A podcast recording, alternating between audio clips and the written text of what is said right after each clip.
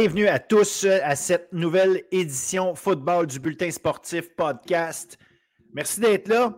Une grosse édition parce qu'une grosse fin de semaine de football et qu'on en a eu pour notre argent et plus qu'amplement. C'était formidable. Ça a fini avec la victoire des Alouettes à la Coupe Grey. Quel match, quelle fin de match extraordinaire. Et, à la fin, le ballon qui est lancé à Tyson Philpott, un ancien, euh, un ancien des Dinos de Calgary, qui, euh, écoute, euh, un joueur qui a marqué le football au niveau universitaire. Donc, chapeau aux Alouettes. Mention spéciale parce qu'évidemment, on va en parler amplement. Le match de la Coupe UTEC, alors que les Carabins l'ont emporté et se sont qualifiés, évidemment, par la même occasion pour la grande finale de la Coupe Vanier. On en parle avec Jason et Pat, absolument, faut, euh, on fait le tour de ça. On parle évidemment de UBC qui a gagné l'autre match, celui de la Coupe Mitchell, qui vont être les adversaires de la Vanier. Donc, on fait le tour de tout ça.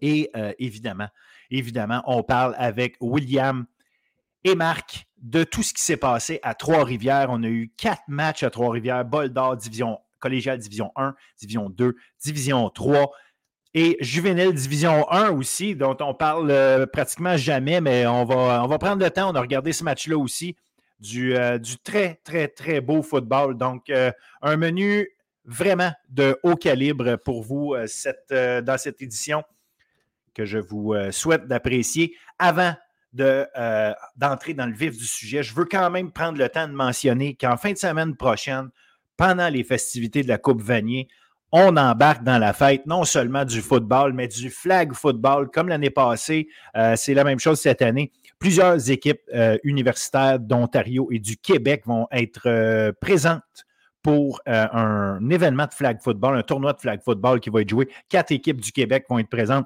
Montréal, Laval, Concordia et Sherbrooke.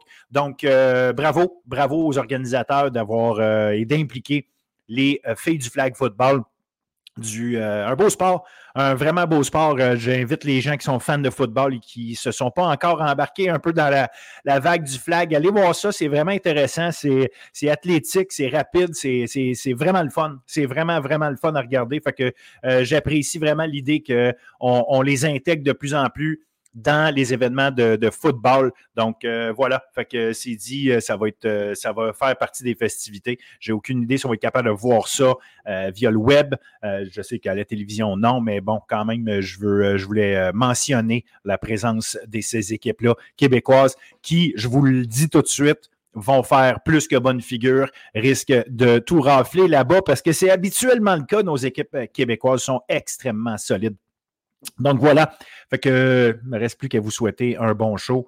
Profitez-en. On est, euh, à la fin. C'est, sur le bord de finir tout ça.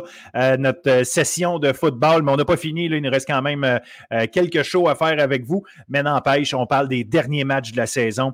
Et franchement, on, a tellement apprécié le spectacle. J'espère que vous allez autant apprécier nos analyses. Puis vous allez évidemment apprécier le show qui vient avec. Sur ce, amusez-vous bien.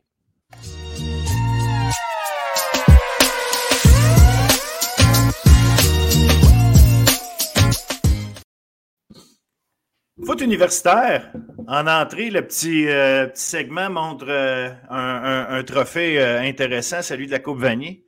On est rendu là parce que les Carabins, grosse victoire en fin de semaine. On en jase avec Jason et Pat. Salut les gars.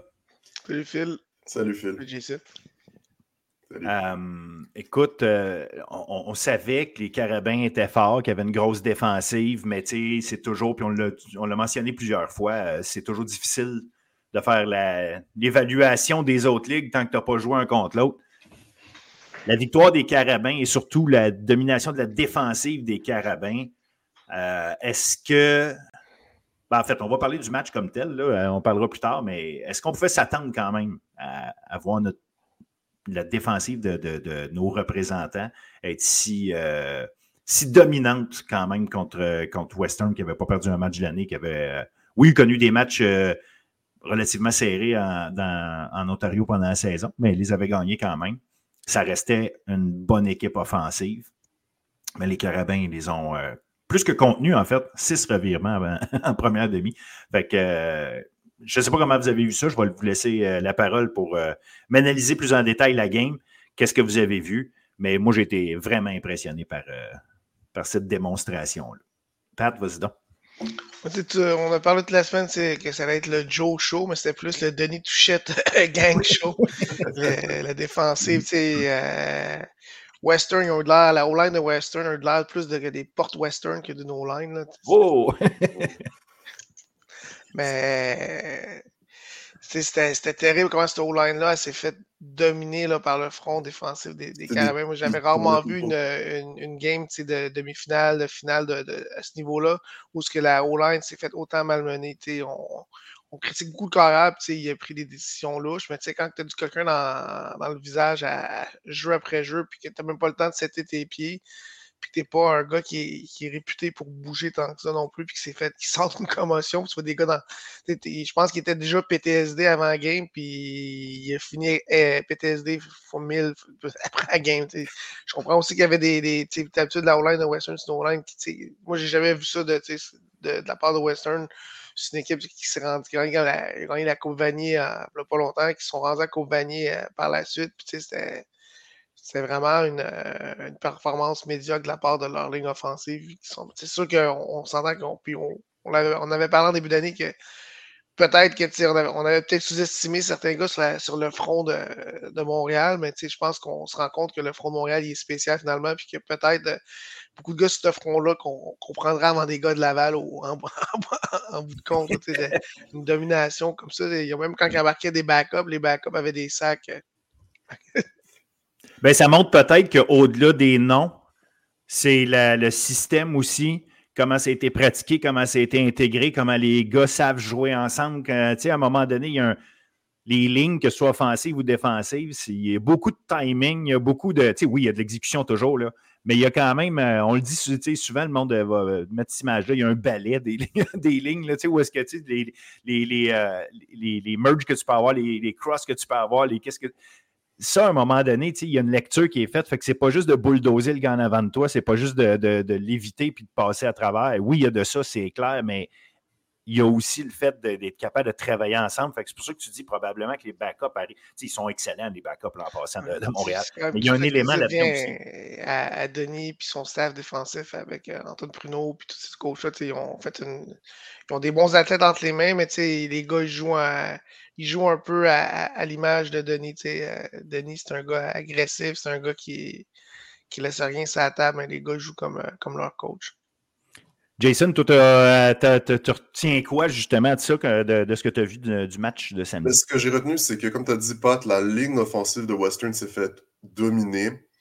Et je pense que ben, déjà, le fait que euh, ben, c'est une ligne offensive jeune, beaucoup de leurs partants de l'an dernier ont gradué. Euh, je sais qu'ils avaient un de leurs tackles que, que c'était un vétéran, mais globalement, c'est un groupe jeune que, euh, comme on l'a dit, ils n'ont pas vu un front aussi dominant que, que, celui de Montréal.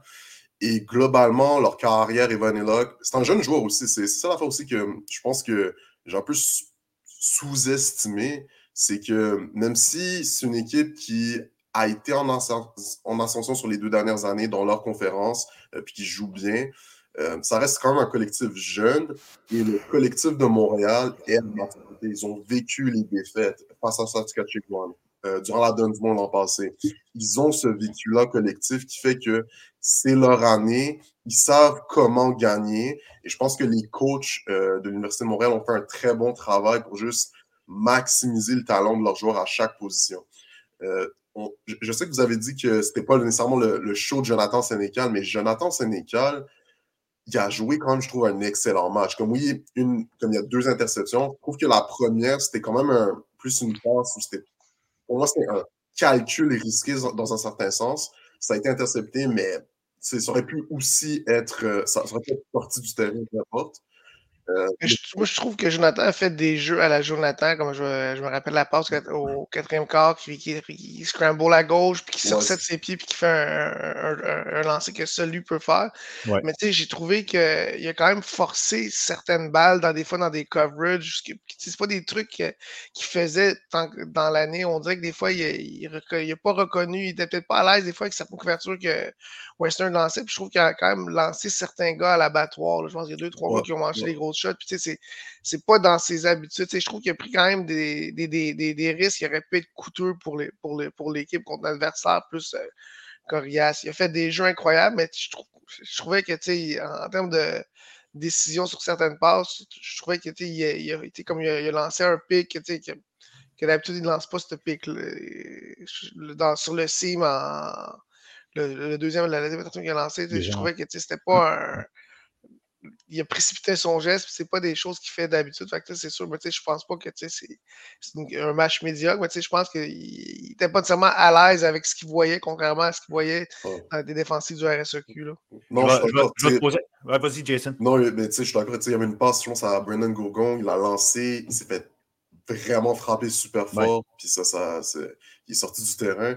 Euh, mais quand même, je trouve que les passes qu'il faisait à contre-courant, les gains à la course, euh, quand même, au final, au début, c'était moyen, mais après ça, je, pense que les coachs lui ont parlé, il s'est calmé, puis les décisions étaient de mieux en mieux euh, vers la fin du match. Est-ce que ces lectures-là qui semblaient pas faire, ça vient notamment, ça viendrait notamment du fait que c'est euh, tu sais, il veut, veut, pas, tu joues contre les quatre mêmes équipes toujours. Ils ont beau modifier certaines affaires, tu joues contre les quatre mêmes équipes toujours dans la saison. Le fait de jouer contre d'autres types d'équipes, d'autres types de. Un, nouveau euh, coordonnateur défensif qui a probablement des pensées différentes, puis assurément d'autres sortes d'outils tout d'un coup que tu connais moins. Euh, est-ce qu'il a été capable de cacher des choses ou de, de, de, de présenter des défensives, justement, que Jonathan n'avait pas?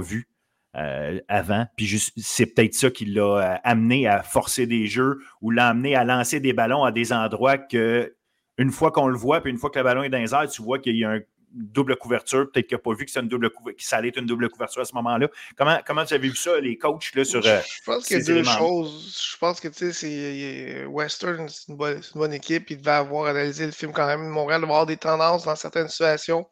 Puis ils ont, ils ont fait des couvertures face à ces tendances-là. Puis probablement que des fois, Jonathan, il a vu un look initial qui ressemblait à ce qu'il voit d'habitude pour prendre sa décision. Finalement, mais il y a comme une curveball qui arrivait. Je pense des, petites choses comme ça. C'est sûr que c'est moins automatique pour lui quand tu fais du film d'une équipe tu pendant, trois jours, puis que les couvertures, tu les as pas vues live, puis c'est différent de ce que euh, Aval te, te montre euh, trois fois dans l'année, mais c'est pas le même. Euh, la même mécanique, c'est pas le même rythme que tu as dans, ta pensée, dans, dans ta mémoire. De, c'est ça va vite pareil, je veux carrière. Alors, absolument. C'est une quantité folle de décisions euh, très, très, très rapide. Puis après ça, c'est une exécution. Puis vous l'avez mentionné, euh, Jonathan Sénécal, je pense qu'au-delà des chiffres qu'il a fait dans le match, au-delà des, euh, des, mauvaises lectures, en tout cas qu'il a pu faire à certains moments, ça reste qu'il a fait une démonstration à plusieurs reprises de, capacité que personne d'autre a. Tu l'as dit, replacer ses pieds. Euh, quand tu, pars d'un côté, tu arrives à replacer tes pieds puis décocher une passe à contre-courant. Euh, il y a peu de monde qui arrive à faire ça. Puis des fois, il ne replace même pas ses pieds. Il trouve le moyen de redécocher une passe à des endroits. tu dis, qui fait ça? Euh, fait, eh, eh, ben exactement. Fait, quand on nous pose la question, moi en tout cas, euh, ça m'est arrivé, j'ai eu une discussion à un moment donné, c'est les lignes de côté avec des gars euh, collégiaux, tu dis, euh, ils me demandaient pourquoi Jonathan Sélécal est si bien classé ou quoi, tu sais, je dis, mais c'est parce que il fait des choses que, que d'autres ne font pas. Et donc, à la fin, c'est pas juste il a lancé une passe puis il l'a complété ou pas. C'est il arrive à lancer une passe puis à créer un jeu avec quelque chose qu'en temps normal, quelqu'un serait juste parti ses lignes de côté, côté puis il serait, il serait sorti du terrain ou aurait lancé le ballon puis s'en défaire. Lui arrive à faire un jeu avec ça. Puis il l'a démontré dans ce match-là euh, à plusieurs reprises. C'est vraiment un gars extraordinaire là-dessus. Puis un autre aspect qui m'a impressionné, c'est juste le travail des unités spéciales des Carabins. avec Philippe Boyer, euh, je trouve que leur coordonnateur, Jean-Samuel Blanc, euh, je sais qu'on ne le mentionne pas autant, mais c'est un excellent coach. Et je trouve que tout au long de l'année, les unités spéciales des Carabins, puis même dans ce match-là, ont vraiment bien exécuté. Euh, puis globalement, de la même façon que Jonathan Sénécal, euh, comme vous l'avez mentionné, euh, il a peut-être été perturbé par la différence de couverture avec Western. Je pense que du côté de Western, avec Evan et Locke, je ne sais pas, à certains moments, il y a tellement de passes qui auraient pu être interceptées. Il a fini avec trois interceptions honnêtement, je pense qu'il aurait pu terminer avec 5-6 interceptions. Les, passes qu'il lançait, les interceptions qui ont été échappées, je pense à notamment une interception au début de match qui a été échappée par Kellen Saint-Cyr. ce, ce match-là aurait pu être beaucoup plus, euh, en termes de, du, score final, beaucoup plus dominant du côté des Carabins que, qu'est-ce qu'on a eu, que, le résultat qu'on a eu au final. Euh, puis globalement, je pense que les Carabins, encore une fois, ils montrent juste la dominance, l'exécution et juste l'esprit d'équipe. Tu sens vraiment que c'est un groupe que collectivement ils s'aiment. C'est l'équipe du moment. Puis ils jouent avec une intensité qui est, remarquable. Est-ce que, euh, puis tu as raison, ils ont un momentum vraiment impressionnant. Est-ce que le fait que il y a plusieurs des drives qui finissent avec des euh, placements au lieu de finir avec des touchés, c'est quelque chose qui vous a inquiété ou qui vous inquiète pour le match final, euh, de voir que, oui, on s'en tire tout le temps avec des points et on accumule, mais tu tu, marques 29 points, mais tu as seulement deux touchés. Est-ce que c'est quelque chose qui, que vous voyez comme un, un, élément euh, dérangeant ou non, non, regarde, on ramasse les points qu'on nous donne puis on est allé les chercher puis c'est beau? Comment, comment vous percevez cet aspect-là? Non, je pense pas que c'est un problème parce que euh, je pense que la défense des Carabins comprend qu'il y a un élément à aller chercher de juste prendre, euh, aller chercher des interceptions, créer des échappées. Je pense que de leur côté, ils savent qu'ils ont la responsabilité de redonner la balle à l'attaque, puis ils sont confiants, puis ils savent qu'ils ont les joueurs pour exécuter cet aspect-là du jeu. Euh, aller chercher les revirements, c'est un, un élément clé. Et face à UBC, UBC, je pense pas qu'ils ont la ligne offensive, euh, encore une fois, comme de la même façon que Western, je pense pas qu'ils ont la ligne offensive de façon collective en termes d'expérience, en termes de juste d'exécution pour affronter la ligne défensive des Carabins. Pat, toi que tu le vois comment, le, parce qu'on va y aller, euh, on va y aller vers UBC euh, dans quelques minutes, mais j'étais curieux de savoir. puis je cherche pas des bébites là, où il n'y en a pas. Là, la, le match de, Montréal, tu vas vraiment démontrer une domination puis une, une prise de contrôle de la partie. mais mais je me dis, tu es quand même allé chercher six revirements. Les probabilités, ça ne peut pas faire partie de ta stratégie de penser que tu vas en avoir six à la première demi du prochain match. Je pense pour le, en tant que coach, pour le nombre de revirements qu'ils ont eu, c'est sûr que ils ont. Euh, Marco n'est pas content. C'est sûr que tu t'attends à avoir plus de touchés qu'autant de revirements que ça. Le, match aurait pu vraiment être. Euh, c'était à sens beaucoup, mais ça aurait dû vraiment être comme. Euh, ce match aurait pu finir un 50, dans, un 50 à, à 0 c'est sûr que ils sont pas contents. En, même temps, ça leur donne des arguments pour. Parce que présentement, ont, je suis pas sûr qu'ils avoir autant, autant d'opposition que ça en, ce week-end non plus. je pense que c'est l'équipe qui peut battre Montréal, c'est Montréal présentement. je pense que ça leur donne des arguments pour bien préparer leurs joueurs, puis s'assurer que les gars font les choses comme il faut. Parlons-en justement. Là, bon, UBC a battu Saint-FX 47-17 personne n'est tant surpris du fait qu'habituellement, l'équipe de, l'Atlantique, malheureusement, depuis quelques années, euh, euh, arrive au niveau national puis euh, pas nécessairement une si grosse opposition. Par contre, comme, tu, comme vous dites, les, gars, UBC ne semble pas avoir beaucoup de, crédit. Ben, pas de crédit, je ne veux, pas dire ça comme ça, je, choisis mal mes mots, mais on, voit mal UBC donner une très grosse opposition à Montréal. Est-ce que c'est parce qu'on voit trop Montréal comme euh, étant de big thing ou, euh, tu sais, il faut faire attention quand même. ils ont pareil battu 47-17, ils ont fait leur travail, puis UBC euh, ont battu, ont gagné l'Ouest, puis ils arrivent là pas, pas en deux de pique non plus.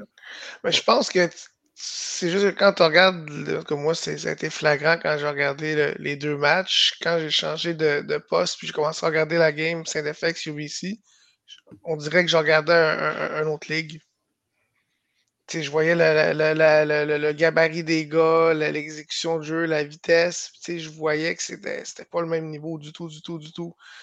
Puis en début de game, Saint-FX, c'était quand même dans, le match pendant presque toute la première, une bonne partie de la première demi. Puis physiquement, sur des spéciales défensifs, ils ont quand même brassé UBC.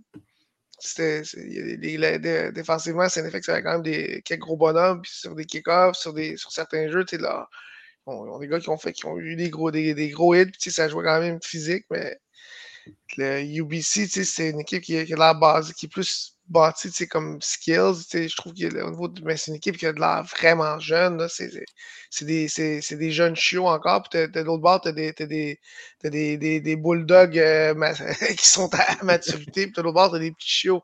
C'est des gars qui ont peut-être la roller line. C'est tous des gars qui sont faits euh. Qui ont, ça a l'air des gars athlétiques. Ça a l'air des, des bons joueurs de football. Mais je pense pas que physiquement je pense que Kalen Sincère, il, est plus il a l'air plus gros que la, la, la, la moitié de défensif. Non, 100%. Puis, ben, du côté du BC, il faut leur donner, c'est quand même une équipe qui a, qui a gagné un momentum. C'est leur cinquième victoire de suite. Euh, mais comme tu l'as mentionné, Phil, de leur côté, leurs éléments forts, c'est déjà, ils ont, un, ils ont un bon carrière. C'est Garrett Rooker, c'est un jeune, euh, c'est un Américain. Euh, c'est un jeune qui, c'est un, gars super athlétique qui joue au basket, joue au foot, il a décidé de aller à UBC, puis vraiment juste euh, se donner dans le foot, puis c'est devenu un excellent carrière qui est assez mobile. Euh, il peut faire un peu des passes à contre-courant, mais globalement, je pense pas qu'il y a un bras, il n'y a, pas un bras comme Jonathan Sénégal, mais il y, a, il y a des compétences athlétiques. Puis de leur côté, ils ont un excellent receveur Sam Davenport qui, qui, est athlétique, qui peut faire des attrapés. Euh, tu as Isaiah Knight, qui est un excellent tailback de leur côté aussi.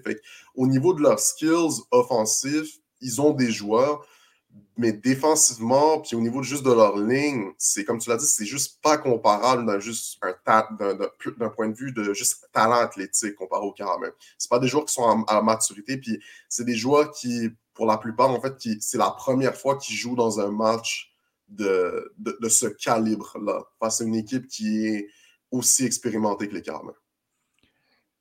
Est-ce que, je, pense que j'ai un peu ma réponse, je veux, veux pas, Pat, quand tu disais euh, euh, les Carabins vont, peuvent battre les Carabins, c'est à peu près tout ce qui peut arriver. Est-ce qu'il y a une façon que UBC peut déranger les Carabins parce que ça commence par faut que tu, faut que tu battes la défense des Carabins, Tabarouette, si tu veux faire des points. Les Carabins ont donné aucun touché en trois matchs éliminatoires. Le dernier touché qui a été réalisé contre les Carabins, c'est Concordia dans leur victoire. Et peut-être d'ailleurs, euh, parenthèse, ça démontre à quel point Concordia et Laval sont forts dans tout le Canada. Euh, on, on, a tendance à dire euh, à se voir égal avec les champions des autres. Euh, mais est-ce que euh, cette année, du moins, il ne faut pas, faut pas euh, aller trop loin, mais à quel point UBC a une chance d'aller battre la défense de Montréal puis mettre des points? Puis je parle même pas de créer des revirements, je parle simplement de stratégiquement, puis après ça, les, les batailles un contre un qui vont avoir sur le terrain. Comment voyez-vous UBC avoir une chance de mettre des points sur le terrain? UBC, défensivement, euh, je pense pas que leur front est à, maturité encore, mais dans tertiaire, quand même des bons athlètes. potentiellement, ils peuvent, euh, leur, demi-défensif peuvent, matcher les receveurs des carabins qui sont, à, qui sont quand même amochés ça reste un, gros si. Je pense, pense que la, la, la, ligne offensive des Carabins, malgré comme les hauts et les bas cette année, je pense qu'ils sont capables, vont être capables de, jouer sur euh, d'être dominants contre la ligne défensive du UBC qui ne m'a pas vraiment impressionné en, fin de semaine là, contre, Saint-FX. Mais comme, au football, tout peut arriver. Là, euh, tu joues à Coupe Grey 10 fois, puis peut-être les Alouettes la gagnent deux fois. Fait au football, tu peux pas demander les maths, c'est beau, les évaluations, c'est beau, mais c'est souvent, c'est l'équipe, la façon que l'équipe se présente, c'est l'équipe qui a le plus fin qui va gagner. Ben, je pense. Puis le, la, la, seule problème pour UBC, c'est que les Carabins n'ont pas l'air, ils ont l'air d'avoir de l'appétit encore. Je je pense pas que les, les, les, les Carabins vont arriver dans, dans ce match-là et qu'ils vont être satisfaits de ce qu'ils ont accompli. Je pense qu'ils voient le big picture, puis c'est des gars qui ont, vécu des déceptions des années précédentes, puis qui, ils voient l'objectif en vue. Mais ça reste que c'est toujours dangereux les, quand les joueurs se mettent à faire des maths, puis il n'y a pas de maths au foot. Souvent, c'est l'équipe qui, qui se présente qui va, qui va faire ce qu'il y a. Mais il faudrait que UBC se présente, puis qu'il y ait beaucoup de miracles, puis qu'il se passe quelque chose de spécial de leur côté pour qu'ils puissent gagner. Moi, je, je, crois pas du tout. Là. Non, mais en tout respect, je pense qu'ils n'ont aucune chance de gagner. Euh, mais pour se donner une chance, comme tu l'as dit, Pat, un, je pense que contrairement à Western, ils vont devoir capitaliser sur des revirements ou sur de l'indiscipline du côté des Carabins en attaque. Euh, Western, ils n'ont juste pas été capables de faire ça sur les interceptions de Jonathan Sénécal. UBC, est-ce qu'ils peuvent prendre un revirement puis faire quelque chose de positif avec, avec leur, leur, attaque? Et aussi, est-ce qu'ils vont être capables de peut-être vraiment protéger, bien protéger leur carrière, courir le ballon? C'est peut-être vraiment aller chercher euh, cet élément-là de physicalité, mais globalement, je, je, ne vois pas comment ils vont pouvoir rentrer dans ce match-là euh, c'est clair que les Carabins vont, dominer. Et on voit aussi la, façon que UBC a joué. Quand vous regardez le match, il jouait un peu un style un petit peu américain, un style qui courait beaucoup le ballon, des, play action, des RPO. Il n'y a, personne qui réussit à courir sur les Carabins cette année. Fait je pense pas que mais il n'arrive pas à passer non plus. Fait que... Quand tu regardes que Western, qui est l'équipe de courir sur tout le monde, c'est fait, fait, fait, ramasser comme ça, mais UBC, il faut que quand. Puis c'est dur à changer d'identité quand tu arrives à la Coupe Vanille. Tu, tu, joues d'une façon toute l'année, puis tu arrives à la Coupe Vanille, puis tu joues d'une façon différente. Il n'y a personne qui a couru ses carabins cette année. Laval n'a pas réussi à courir ses carabins. Concordia un peu, mais c'était comme avec le système qu'ils ont qui, qui, qui, prennent les, opportunités que la défensive donne. UBC semble jouer des, des, des trucs similaires, mais c'est, c'est pas nécessairement RPO comme dans, dans pochette comme Concordia, c'est, plus des, des, des zones des, des, actions qui lisent les lignes défensives, soit ils donnent ou ils gardent avec le carrière au périmètre, mais je suis pas sûr qu'ils vont pouvoir faire long feu avec ça, contre, juste avec ça contre Carabins, comme qu'ils ont fait contre Saint-FX.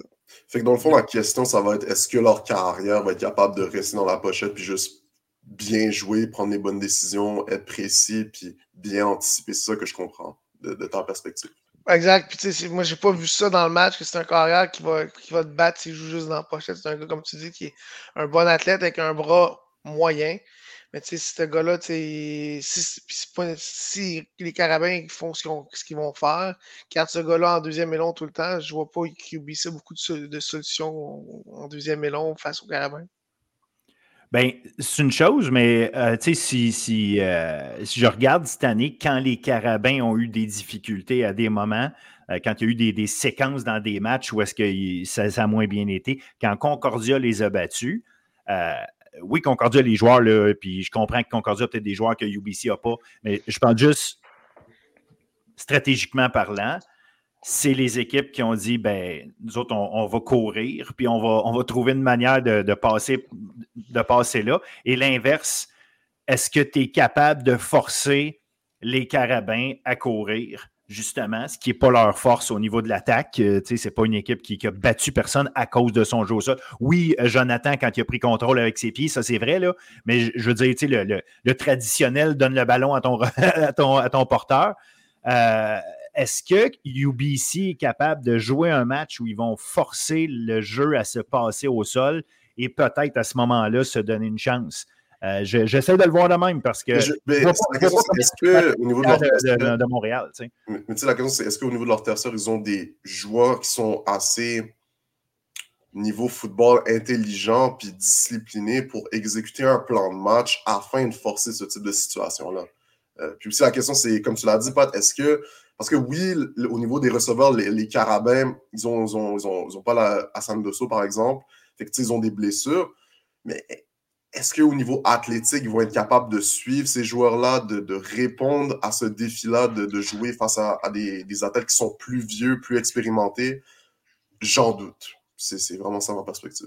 Moi, j'ai vu des, joueurs quand même athlétiques dans la tertiaire, de très bons athlètes, mais je, je pense pas que ces jeunes-là sont à maturité encore. Je pense que je pense que UBC, c'est une, équipe qui va, qui être bonne les trois prochaines années, mais tu sais, je pense que cette année, ce sont peut-être une année en avance là, sur, euh, ou deux années en avance sur la livraison de, leur équipe. Là.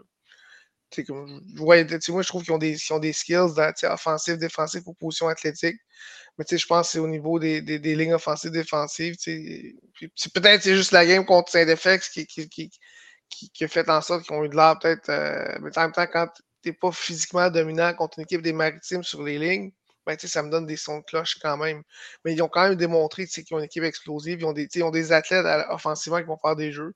Ils ont des athlètes qui, ben, qui peuvent couvrir des receveurs, mais en première demi, Saint-FX faisait beaucoup de jeux par la passe quand même contre UBC. Euh, Puis les receveurs de, Saint-FX, des bons receveurs, mais c'est pas des, malgré les, les, blessés des Carabins, c'est pas des gars au niveau athlétique, des gars des Carabins. Fait je pense que comme on dit depuis tantôt, ça, il y a des bonnes chances que ça soit dur. Ben avec le retour en plus d'un Iragi Muganda, moi j'ai trouvé, trouvé ça le fun. Ah, de, Iragi Muganda, tout le monde l'a oublié, mais l'année passée, Iragi Muganda, il faisait. Avant sa blessure, il était en ligne pour. Euh, on parlait pas de, le meilleur Kalenga. Le, meilleur Muganda, c'était pas Kalenga en début d'année, c'était Iragi. Iragi a fait. il avait un gros début de saison. Là. Non, exact. Puis là, tu sais, son retour, tu sais, quand on, l'a vu, il a capté deux passes et tout, mais tu sentais que. Est-ce que, tu sais, ce gars-là, ce s'il s'en vient remplacer Dosso, moi, William Legault, c'est un gars que j'adore. Je trouve que j'aimerais ça le, qu'il reçoive plus de passes, mais c'est un gars, je trouve, très efficace. Puis Carl Chabot.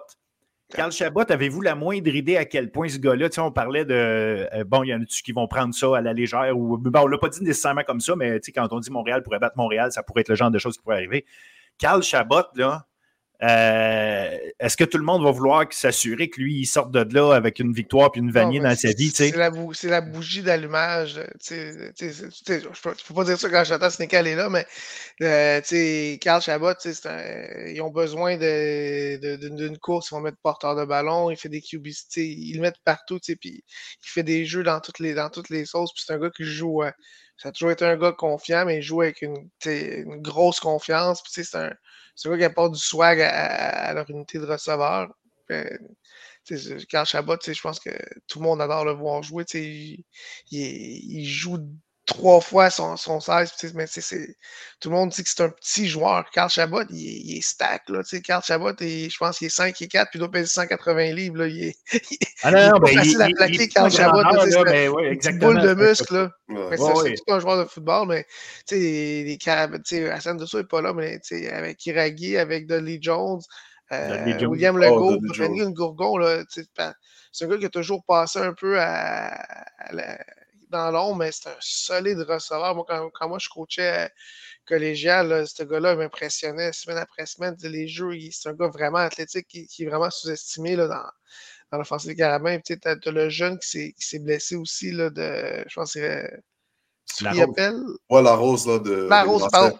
La rose, qui, tu sais, c'est un, un, bon joueur. Je ne suis pas sûr qu'il va jouer. il, avait de l'avoir peut-être une commotion, malheureusement, qui est correct, mais tu sais, les Carabins ont quand même les outils à la position de receveur. Puis, tu sais, les, les, porteurs de ballon sont quand même ensemble. Tu sais, ils sont, sont, tous de retour, sont en santé. Fait que, tu sais, je pense que si le, les Carabins se donnent le, la patience de courir un petit peu puis d'ouvrir leur attaque, ben, tous les éléments sont là pour eux. Là. Bon, fait que, en gros, euh, j'aurais essayé de vous, de vous euh, amener des. je pense que la question, c'est plus à quel point les Carabins vont dominer et combien de points ils vont marquer. Ben écoute, je m'en plaindrai pas. Je m'en plaindrai pas, étant donné que je, je, je, je me cacherai certainement pas d'être euh, pro et champion du RSEQ.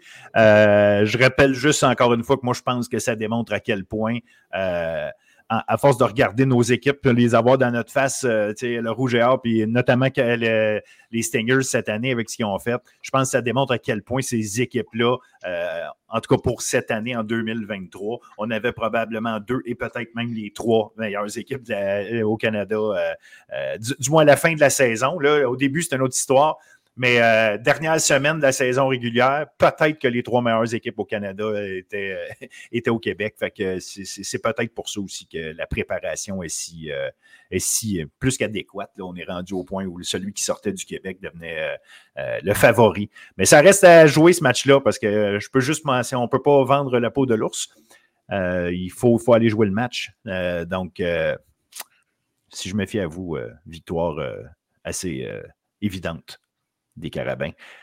Fait que ça va être intéressant là, quand même de penser que, Alouette et Carabins pourraient euh, être champions en même temps euh, du Canada. Donc, euh, vraiment, un, en tout cas, comme je dis, il faut jouer le match, mais ça va, ça va être intéressant de voir. Ce qui était peurant pour les Carabins, c'est qu'il reste encore deux ans à Jonathan Sénécal. Et à plusieurs autres joueurs. À, plusieurs joueurs, c'est quoi? C'est une, équipe qui était. Je pense que c'est une équipe qui perd beaucoup de, de beaucoup de joueurs l'année prochaine non plus. Fait que, ça. Non, non, exact. En fait, ils vont probablement. Euh, ils perdent Saint-Cyr et Lagacé dans la tertiaire. Ils perdent-tu Carl Chabot? Ils perdent Carl Chabot, à mon avis. Il faudrait vérifier. Je suis le VAC, d'après moi, peut-être, sur la ligne offensive. Mais euh, ça, c'est mon interprétation rapide. Mais sinon, pour le reste, euh, les secondaires vont rester les mêmes. Les gars de la tertiaire, là, euh, Louis-Philippe Gauthier, ça fait deux semaines de suite qu'il s'en va faire des interceptions. Ce gars-là. Je pense que la, ligne défensive, je pense que tout le monde revient. Tout le monde revient. Maisonneuve. Il, il reste-tu? Qui? Harold. Harold, ouais, Harold, je pense que c'est la troisième année. La troisième année comme Farinaccio. Avec El qui est là, puis n'oubliez pas, il y a Charles, euh, Charles Boulian euh, qui, est, qui, est, le quatrième. la bataille entre Boulian et Elchal n'est pas ah réglée pour le reste de leur carrière. Là, fait que Boulian, Sam euh, Backer, c'est un joueur dominant aussi, le gars qui était, de l'année en défense. Oh, ouais, deux ans, on n'en parle pas beaucoup, mais c'est un, solide nickel, c'est un solide nickel linebacker. Là, ça. Absolument, absolument. Fait que, tu sais, non, non, regarde, on aura l'occasion d'en reparler. C'est sûr que, la, la, la, perte de Saint-Cyr et l'Agacé, c'est quand même un c'est qu'on s'entend que c'est comme un, des duos les plus dominants du weak side de, football canadien. Fait que, c'est je pense qu'avec le recrutement qu'ils vont avoir et qu'ils ont déjà eu, je pense qu'ils vont juste reload puis patcher, euh, patcher d'une autre façon. Mais c'est comme ça, ça pourrait être euh, un trois ans consécutif s'ils font ce qu'ils ont à faire. Là, euh, absolument, absolument. C'est ça qui te permet un peu de cette équipe-là, c'est que c'est comme c'est, on est loin encore du produit final de que cette équipe-là peut, c'est ce que j'attends, euh, puis aussi des gars en. Cette défensive-là peut accomplir là, dans, les deux prochaines années. C'est ça que... Imagine, ils vont travailler à améliorer leur jeu au sol parce que c'est ce qui fonctionne le moins. Puis euh, de, de, de, reloader à une ou deux places, justement, où est-ce que tu. Mais tu sais, encore là, le talent qui s'en vient, euh, ils ont recruté un gars comme Samuel Lapierre de Saint-Hyacinthe. attendez de le voir jouer, un, un athlète très intéressant, 6-2, 6-3, qui va jouer comme comme halfback probablement éventuellement, là, ou euh, peut-être, peut-être euh, safety, je ne sais pas. On verra bien. Là, rendu là, il y a du monde meilleur que moi pour décider où est-ce qu'ils vont le mettre, mais euh, oui, il va être recru l'an prochain et tout, mais c'est juste de voir que ces gars-là s'en viennent. Il y a du talent qui s'en vient aussi. Je ne suis pas inquiet. Sur ce, les boys, il me reste qu'à vous souhaiter bonne coupe Vanier. Puis on, on va, euh, on, va arriver là moins stressé que d'autres années en se disant Oh shit, comment ça va commencer là, cette fois-ci? Peut-être qu'on arrive là. Nous autres, en tant qu'observateurs, on a le droit d'être un peu plus laid back. Mais euh, avoir, avoir, regarde, on est mieux dans la position de favori, j'imagine, quand t'es carabin. Et regardez ça comme ça. Mais euh, soyez prêts, il est fin, messieurs. puis je suis pas inquiet que ça va être le cas. Prognostic une boucherie. 40-0 carabin. 40-0 boucherie. Vous voulez aller, je ne peux pas faire mieux. un gros merci encore, les gars. Salut. On, on souhaite un bon match, puis on se reparle la semaine prochaine. Salut.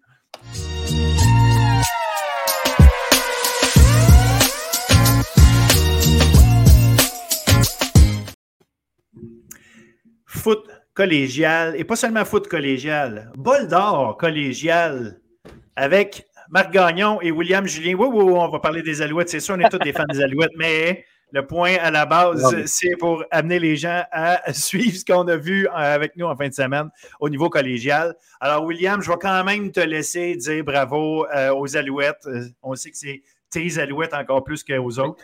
Fait que, à toi, à, toi la parole pour, euh, pour saluer ça. Je suis juste content d'avoir eu raison parce que j'ai, moi, j'ai cru en Cody Fayardo toute l'année. J'ai dit, je vais le prendre comme MVP parce qu'on a fait un petit pool à la gang. Il n'y a personne qui a voulu le prendre. Je l'ai pris il était joueur du match. Fait que je suis sorti, du party de la Coupe Grey content plus riche. Excellent. Puis on, va, on, va, se le dire, là. Le, la passe qu'il a lancée à Tyson Philpott pour finir la game, euh, c'est. une passe euh, des ligues majeures. C'est extraordinaire. Tu sais, c'était pas. Euh, il n'y avait pas de ça. Là, ça montait pas puis ça redescendait. C'était direct. C'est. Non, non. Dans une couverture ultra serrée en plus. C'était fantastique. Les, les jeunes appellent ça un dot. C'est un dot. Mais bon, je voulais juste le dire, regarde, je pense qu'on est, on est tous contents. Puis, Absolument. Parce que c'est parce qu'une victoire des Alouettes à la Coupe Grey, là, ça peut, ça, peut avoir de l'impact sur les niveaux de football plus bas aussi. Là. Donc, c'est ça qui est intéressant. C'est pas juste, on est content que oui, ils aient gagné, mais je pense que ça peut avoir de l'impact. Qu'il y en a combien? Tu sais, Marc-Antoine de quoi, c'en est un, là, que son rêve, c'était pas de jouer dans la Ligue canadienne, c'était de jouer pour les Alouettes. Fait que, tu sais, d'avoir une victoire comme ça, je pense que ça peut être bon. Tu sais, moi qui coach au, au niveau, euh, au niveau euh, civil, Marc qui, aussi qui, qui, qui coach dans le scolaire, on, on couvre le foot collégial, le foot universitaire. Donc, tu sais, c'est ça qu'on veut voir. Euh, d'avoir de plus en plus de Québécois. Puis, tu sais, sur les 20, les 20, Canadiens qui étaient habillés, il y avait 10 Québécois. Donc, euh, ça, c'est intéressant. Donc, c'est une victoire qui, a, qui est bon pour, pour, pour, tout le monde, le football en général. je pense qu'il faut ça, il faut le souligner euh, à ce niveau-là. 100% d'accord. Puis je vais euh, faire un peu de pouce là-dessus en réutilisant ou en, ramenant le, message que le RSEQ a, lancé dans ses différents points de presse, que, celui, que ce soit celui avant la Coupe Dunsmore il y a deux semaines, puis celui avant les, les vols d'or, euh, qui ont annoncé qu'il y avait une augmentation cette année de 10% des inscriptions au niveau du football au RSEQ. Fait que euh, oui, c'est bon signe. déjà, il y, a, probablement un, regain. Puis si avec une euh, victoire des Alouettes comme ça, puis si on peut avoir une victoire des, des Carabins en plus à Vanier, ben oui, oui, absolument. On va avoir la cerise sur le Sunday. On va revenir quand même à notre bol d'or parce que ça, ben à notre bol d'or en fait, parce qu'on a eu le droit à des grands matchs. Et euh, le premier, tout seigneur, tout honneur, en Division 1, vendredi soir, sur les ondes de TVA, euh, TVA Sport, en fait. Euh, victoire des Titans de Limoilou sur les Phoenix d'André Grasset. On a eu droit à tout un match. La première demi, notamment, nous a tellement montré les deux aspects de ces deux équipes-là et qui se confrontaient et qui se donnaient coup pour coup. C'était extraordinaire. Première demi qui finit 17-16. Ultimement, ça finit 41-30 pour Limoilou. Euh, on va en parler là, justement de, ce qui a peut-être fait la différence. Ben, pas peut-être, qui a fait la différence. Mais euh, franchement, il faut d'abord et avant tout saluer l'effort des gars qui sont, venus pour jouer, qui n'ont joué euh, toute une, les coachs qui, qui, qui, avaient préparé leurs gars. Euh, franchement, on, a eu le droit du très, très, très beau football. Oui. A un combat de deux poids lourds, en fait. On s'était bien préparé des deux côtés. On a eu un, super match. On va sûrement revenir sur les moments marquants ou les, les moments clés du match. puis, Chapeau à TVA Sport aussi, on a eu une super belle couverture. Euh, Charles-Antoine Sinotte, euh, Denis Casavant euh, avaient fait le devoir, étaient super bien préparés. On a eu des belles Donc, ouais, on a eu un show à la hauteur d'un match universitaire. Puis sur le terrain aussi, là, malgré la pluie qui a monté en intensité, honnêtement, on ne l'a pas vraiment senti dans le match. non, super bel effort des deux côtés. On, y va dessus avec nos moments marquants déjà du match? Ben, c'est là que j'allais te relancer. Juste tant qu'à y aller, allons-y tout de suite. Euh, j'avais parlé que ça avait fini 17-16 après une demi. Euh, des Gabriel Taché qu'on était très contents en mm-hmm. passant de, revoir parce que c'était très douteux. après euh, l'autre demi-finale, il avait dû quitter tôt dans le match, blessé visiblement un bras, une main, un poignet, peu importe, mais dans ces environs-là du corps. Puis euh, il a pu revenir, puis il a pu jouer un bon match au point justement de marquer, euh, de marquer le premier toucher d'André Grasset notamment. Qu'est-ce qui, selon vous, puis Marc, je vais te lancer là-dessus, justement, tu étais, parti. Qu'est-ce qui a fait la différence? Qu'est-ce qui a euh, justement créé l'écart en, faveur de Limoilou? Tu as parlé tantôt de la première demi où, bon, premier, premier quart très défensif, on s'étudie un peu comme, des, comme un poids. Après ça, on est revenu à notre ADN de base des deux côtés. Limoilou avait un jeu au sol soutenu, euh, l'attaque aérienne de Grasset s'est mise à, marcher, à fonctionner. Au troisième quart, euh, là, j'ai trouvé qu'on a embarqué dans un combat de coq, en fait, où là, euh, on est allé avec des calls, des fois, qui ont été, comme d'y aller sur un quatrième et un du côté de Limoilou. Grasset les arrête. Par la suite, c'est Grasset qui prend le, qui prend le contrôle. Sur un quatrième et un, on est allé, il restait à peu près six minutes à peu près au troisième quart. On a décidé d'y aller, puis on s'est fait arrêter. Et puis pour moi, c'est le moment déterminant du match. Euh, oui, il y a eu un jeu sur le, le kick-off plus tard, mais pour moi, le match s'est joué là. Euh, le fait qu'on les ait arrêtés dans leur zone en plus, on était dans une bonne position. Limoilou a ouvert la, ouvert la machine. On a, on, a bien, euh, on a bien passé et couru la balle. On est allé scorer. Euh, là, à ce moment-là, on était plus 8. Dans le fond, on venait par 8 du côté de Limoilou et le jeu par la suite. Un kick-off recouvert par euh, M. Deguire. Euh, D'ailleurs, qui est free shot, là, si, euh, pour avoir regardé le match ensuite dans un autre angle. Il n'y a jamais personne qui y a touché. Non. on a manqué notre assignation.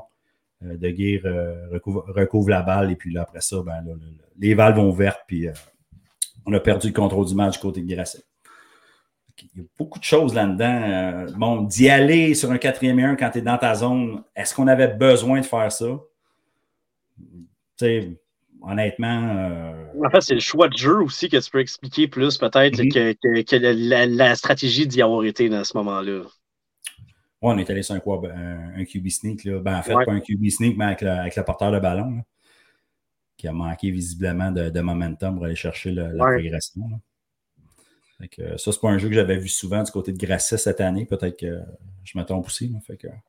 Non, effectivement, c'est pour ça que je questionne un peu le choix de jeu parce que c'est sais, quand tu disais que les deux équipes étaient revenues à leur ADN de base, c'était un peu ça. Donc, puis euh, tu l'as dit, combat de coq, je pense que, tu sais, il y a, Grasset a peut-être été, euh, essayé d'être un peu trop sexy dans ce match-là à mm-hmm. certains moments, puis c'est ça qui lui a coûté le match. Puis tu parles avec justesse de, de, de ce moment-là, là, au troisième quart, ça a été 17 points consécutifs de Limoilou après ça. Là. Mm. Fait que ça a été. Euh, ça a été le moment déterminant, c'est là que ça s'est joué. Pour moi, c'est clair que la, semaine passée, j'avais parlé que je, je favorisais Limoilou pour un aspect, entre autres, c'était les unités spéciales. Ben, ils m'ont donné raison. On a un touché, Bezo un retour de toucher pour le, le, le, le, toucher de, 89 verges. Merci, bonsoir. Puis euh, c'est c'est ce qui a mis fin aux hostilités un peu. Oui, euh, a marqué en fin de match, là, mais le, le, le, match s'est joué à, à, ce moment-là aussi. Donc, euh, donc, je pense que peut-être plus, beaucoup plus d'erreurs de Grasset. Comme je l'ai dit, on a essayé d'être trop sexy à certains moments. Euh, euh, je pense qu'on aurait pu rester avec notre ADN, puis euh, on aurait peut-être eu des meilleurs résultats, des décisions renversées. Mais on a eu tout un match de football. Les deux équipes se sont pointées pour jouer. Puis ils n'avaient ils pas fini 1 et 2 pour rien au classement général. On a, on a vu le, spectacle qu'on a eu vendredi soir. Je, je, pose la question au coach en vous. Là. tu dis qu'on a essayé d'être un peu sexy il reste qu'à la base, je pense qu'il y a un élément d'exécution aussi. Euh, euh, on se rappelle euh, au, deuxième quart, quelques ballons échappés. Euh, c'est pas la faute à Pépé, ces, ces, jeux-là. Il y a des choses qui auraient dû être exécutées qui ne l'ont pas été. Coach Yadeluka l'a mentionné d'ailleurs à TVA Sport en entrevue. Il dit là, il faut qu'on commence à attraper des ballons, qu'on finisse des drives. c'est ses mots. Donc, tu sais, lui-même, là, tu sentais qu'il y avait quelque chose. Hey, les gars, on vous a dessiné un, plan de match, il fonctionne, il est là, les, trous sont là, les passes sont là, il faut exécuter. Donc, il, y avait un élément là, puis c'est sûr que ça te tue si, euh, au niveau des unités spéciales, tu te retrouves avec une équipe qui s'en vient récupérer, au lieu que ce soit toi qui ramasse le ballon parce que tu te fais envoyer un botté d'envoi, qui est une évidence que c'est toi qui repars avec le ballon. Et non, tu viens de donner un toucher. Non seulement tu viens de donner un toucher, l'autre équipe reprend le ballon. Oui, ils ont marqué juste trois points. Ce n'était pas un toucher, mais ça reste que tu es, déjà un en arrière. Tu donnes le premier toucher. Tu es huit en arrière. Là, après ça, tu tombes onze en arrière. Puis euh, tu l'as dit après ça, tu as même redonné un autre, un autre toucher tout de suite après. Fait que là, tu étais rendu à, de 17-16, tu étais rendu à 34-16. Tu as échappé le match, tu as rendu là. Les probabilités de revenir oui, comme tu dis, il y a eu le toucher de, de, de Bezo. Ça, c'est clair, tu sais, que moi, encore là, je pense que je me demande, j'aimerais poser la question, je ne l'ai pas faite, j'aurais peut-être dû, mais je ne l'ai pas fait. Euh, est-ce que c'est une stratégie ou c'est une mauvaise exécution? Mon, mon feeling, c'est que le botté est allé trop loin. À ce moment-là, on ne voulait pas l'envoyer jusque-là. Fait que je pense encore qu'il y a un élément d'exécution là. Euh, est-ce sais, ça fait-tu partie des éléments que tu considères comme euh, essayer d'être trop sexy? Pourquoi tu ne fais pas juste botter le ballon puis le botter jusqu'au bout puis jouer au football normal? Je ne le sais pas. Mais, mais tu sais, il y a probablement une raison. À un moment donné, tu veux reprendre du momentum, aller rechercher le ballon de ton bord. Fair enough, ça, j'achète cette volonté-là, tu sais, parce que tu as, un retard à combler. Mais quand même, j'ai l'impression, moi, que c'est justement au niveau de l'exécution, Limoilou a trouvé le moyen d'exécuter sans faire d'erreur grave à aucun moment du match. Mhm. Grasset en a fait. Fait que le, quatrième et un, oui. C'est plus la, position sur le terrain. Ouais. Questionner le choix, la, la façon dont ça a été fait, puis ça, je vous le laisse. Mais euh, ça, OK. Mais il reste que Limoilou venait d'en rater un, 4 et 1 aussi, là. Mm-hmm. Fait que rendu là, je, admettons qu'on va les donner égales. Là, je comprends qu'il y a la position sur le terrain, puis ça, je, je, dis ça à cause de ça. Mais, mais pour le reste, euh, les, les, les, les, deux bottés, le botté que tu récupères, pas de un, euh, le, le, le, botté d'envoi où est-ce que tu laisses, tu laisses l'autre équipe venir le ramasser tout simplement, qui était exactement À part que dans l'autre cas, c'était un, un botté de dégagement, mais il est arrivé exactement la même chose dans le, dans le match en saison régulière entre les deux équipes. À ce moment-là, c'était un botté de dégagement. On, avait, on, s'était endormi un peu en laissant le ballon tomber et tout. Puis c'était le, botteur lui-même qui était venu le récupérer. Euh, ça, avait permis, ça avait permis à Limoilou, justement, encore une fois, de, de, se créer un momentum. Fait que, tu sais, ces, ces éléments-là, j'ai l'impression que euh, c'est plus ça, c'est ça qui a fait la différence. C'est pour ça que je pose la question, l'idée par rapport au sexiness des choix de jeu versus l'exécution qui était là. Parce que tu attrapes deux, trois passes de plus. Je vais dire deux, je ne m'en vais pas jusqu'à trois, quatre. je vais dire deux passes de plus là, à des moments X là, que tu dis OK, puis c'est pas obligé d'être des, les, gros, les plus gros jeux, mais juste compléter ça, aller chercher un premier essai ici, en rajouter une passe le plus longue que justement était là. Euh, non, euh, tu laisses pas Limoilou décoller. Là. Fait que, en tout cas, je, c'est, mon impression à moi, c'est comme ça que je l'ai plus vu. Oui, tu as raison. Dans le fond, les, passes échappées, on a t'en compté. T'en donnes deux, mais on peut en compter pas mal plus que ça. c'est un problème qui était récurrent aussi durant toute la saison. Un autre, euh, une autre chose quand on parle du, du sexiness ou pas, euh, il y a aussi le point, on, été un point en arrière pendant presque tout le match. Tu sais, euh, William, t'es coach. Quand tu te reviens et tu regardes le cadran, tu le sais, toute ton équipe, tout le monde le sait que tu es un point en arrière. Sais, on a beau dire c'est juste un point, mais tu es, un point en arrière pareil. Puis ça change ton mindset un peu. Alors que quand tu mènes par un, des fois, tes cases sont bien, bien, bien différentes. Quand on est allé sur un quatrième et un dans le cas de Limoilou, on était dans le plus territory, on était proche de. On aurait pu probablement faire un field goal. Probablement qu'on manque un peu de jambes pour le faire parce qu'on était encore au 30 ou au 35. Bon, c'est un turnover and downs, puis tu es déjà dans, le territoire adverse. C'est tel que tel. Là, après ça, tu reviens, tu vas 4 et 1, tu es dans ta zone, puis il était vraiment bien placé. Tu sais, je trouve que c'est des calls des fois qui sont un peu limites, puis que malheureusement, ils nous mettent, euh, nous mettent dans le trouble, surtout si tu n'as pas une confiance euh, absolue, puis que tu as, euh, as, le firepower pour remonter. Là, surtout une, équipe comme, comme Limoilou, il faut que tu la respectes, forcément. On les connaît, là, ils, sont, ils ont l'instinct du tueur, ils sont capables de, de venir t'achever. Fait que faut, ben, rien, faut rien leur donner, en fait. Ben, ce fameux instinct du tueur, on en a parlé toute l'année, tu l'as mentionné souvent de Limoilou. Euh, et c'est peut-être pour ça, justement, que Grasset a tenté des choses à certains moments, sachant que laisse-les pas continuer. Mais le problème, c'est que c'est un couteau à double tranchant. Si ça ne marche pas, tu viens nourrir la bête. Mm-hmm. Euh, c'est un peu ça. Euh, William, je ne sais pas, pas là-dessus justement comment tu vois ça, cet, effet de momentum-là qui, qui, est tellement important contre les Limoilou parce que tu le sais qu'ils eux ne s'endormiront pas. Eux ne seront pas léthargiques dans le match. Du moins, ce n'est pas arrivé très souvent dans l'année.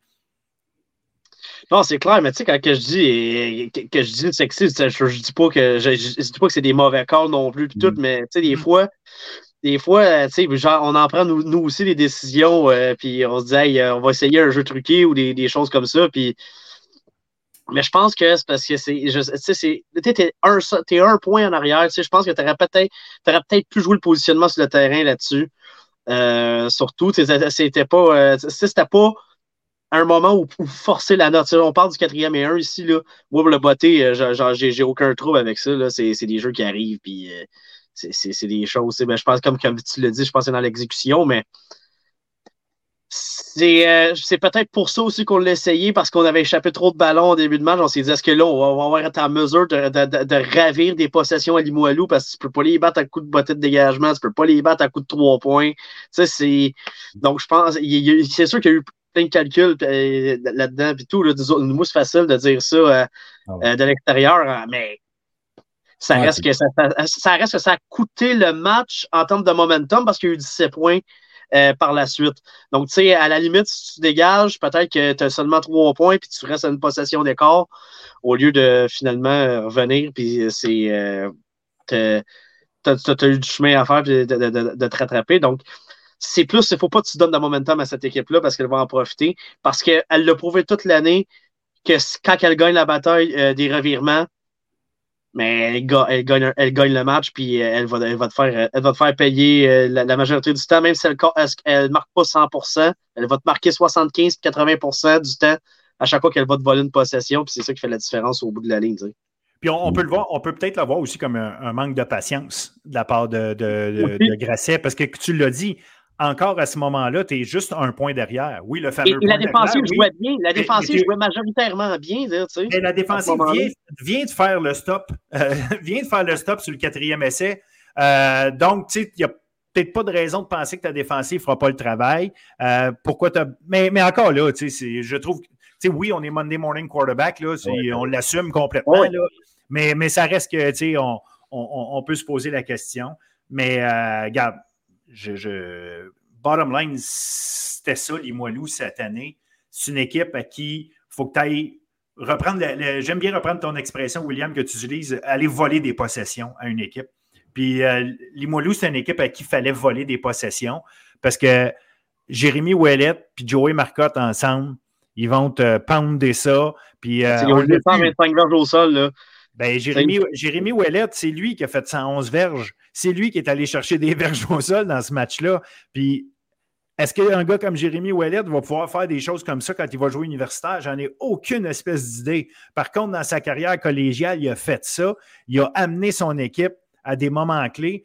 Puis à cause de ça, ben euh, là, il fallait décider, euh, tu sais, choisis ton poison. Est-ce que tu t'en vas sur Joey Marcotte, tu t'en vas sur Jérémy Ouellet? Il a su tellement bien exploiter ça dans ce match-là, parce qu'encore là, c'est même pas Marcotte, justement, comme je dis, qui, a ramassé le plus de verges, loin de là, mais quel match solide il a joué, il a fait son travail, euh, brisé le premier plaqué la majorité du temps. Euh, il y a eu un gros travail sur les deux lignes en passant. Les deux lignes offensives ont travaillé très fort. Fait que non, c'était un beau match, c'était un beau match à voir chacun a utilisé ses forces à la fin dans l'exécution. C'est les forces de Limoilou qui ont, eu le dessus. Puis il faut le dire, euh, un certain Vincent Gagné, une autre interception, c'est lui qui a l'interception. Euh, Xavier Dagenet, un très, très bon match aussi. Fait que ces, euh, ces gars-là dans la tertiaire ont été extrêmement efficaces. Ils avaient besoin de l'aide parce qu'ils jouaient contre une équipe qui allait leur passer. Pépé Gonzalez, là, on peut y donner, on, peut questionner des choses à certains moments. Ça reste encore un jeune carrière et je peux te garantir qu'il a impressionné énormément de monde, énormément de monde. Non seulement Charles-Antoine Sinot pendant, la description du match, là, mais euh, le lendemain, j'étais à Trois-Rivières avec Marc, on était ensemble. On a parlé à des coachs qui étaient là euh, sans les nommer. Je, en fait, je n'ai même pas besoin que je les nomme ou pas, je ne change rien. Je pense qu'ils pensent à peu près tous la même chose. Euh, Pepe Gonzalez, là, franchement, euh, il, a, marqué beaucoup de points là, avec sa façon de jouer pendant l'année, mais dans ce match-là aussi. On, ah, a c'en, un autre qui, a eu, qui avait progressé à un moment donné. On dirait au début de la saison, lui, il lançait des ballons, mais il en lançait beaucoup moins. On était une équipe qui passait beaucoup moins le ballon qu'on le fait jusqu'en éliminatoire parce que Gonzalez a prouvé euh, qu'à un moment donné, quand le jeu au sol commençait à être un peu plus, euh, un peu plus défectueux du côté de Grasset, il était capable d'aller chercher le ballon, euh, d'aller chercher le match par son bras. Donc, on a tenté 38 passes pendant, pendant ce match-là. Donc, il en sort avec quatre passes de toucher à l'interception. Il a fait le travail, là, puis il, a été, il a été très bon. Là, puis on l'a dit, il aurait pu finir avec 400 verges parce qu'on a échappé au moins trois ballons qui, auraient pu, qui pu faire continuer des séquences ou quelque chose. Je ne dis pas que Grasset a gagné le match, ça aurait été, été, on aurait peut-être eu une possession de moins, euh, euh, au moins euh, facilement d'écart, mais écoute, ça, ça fait partie du football. Hein? Puis chapeau, chapeau à Charles Williams. oui, gars, 127 verges. On allait là. Très belle saison, puis très, très, très beau match là, à ce moment-là. C'était c'était l'homme de confiance dans le match. À l'air qu'on avait vu dans le match de demi-finale, qui a encore eu quand même un bon match, euh, qui, a été une belle cible. Donc, on avait peut-être euh, tu sais, taché, on n'était pas sûr, mais à l'air, on l'a utilisé aussi au match du Bol d'Or. C'est un qu'on n'avait pas vu tant de l'année, qui, a été une belle découverte en éliminatoire, honnêtement, euh, pour moi. Clairement. Puis euh, les meilleurs étaient les meilleurs. Je pense que c'est essentiellement c'est ce qu'il faut retenir.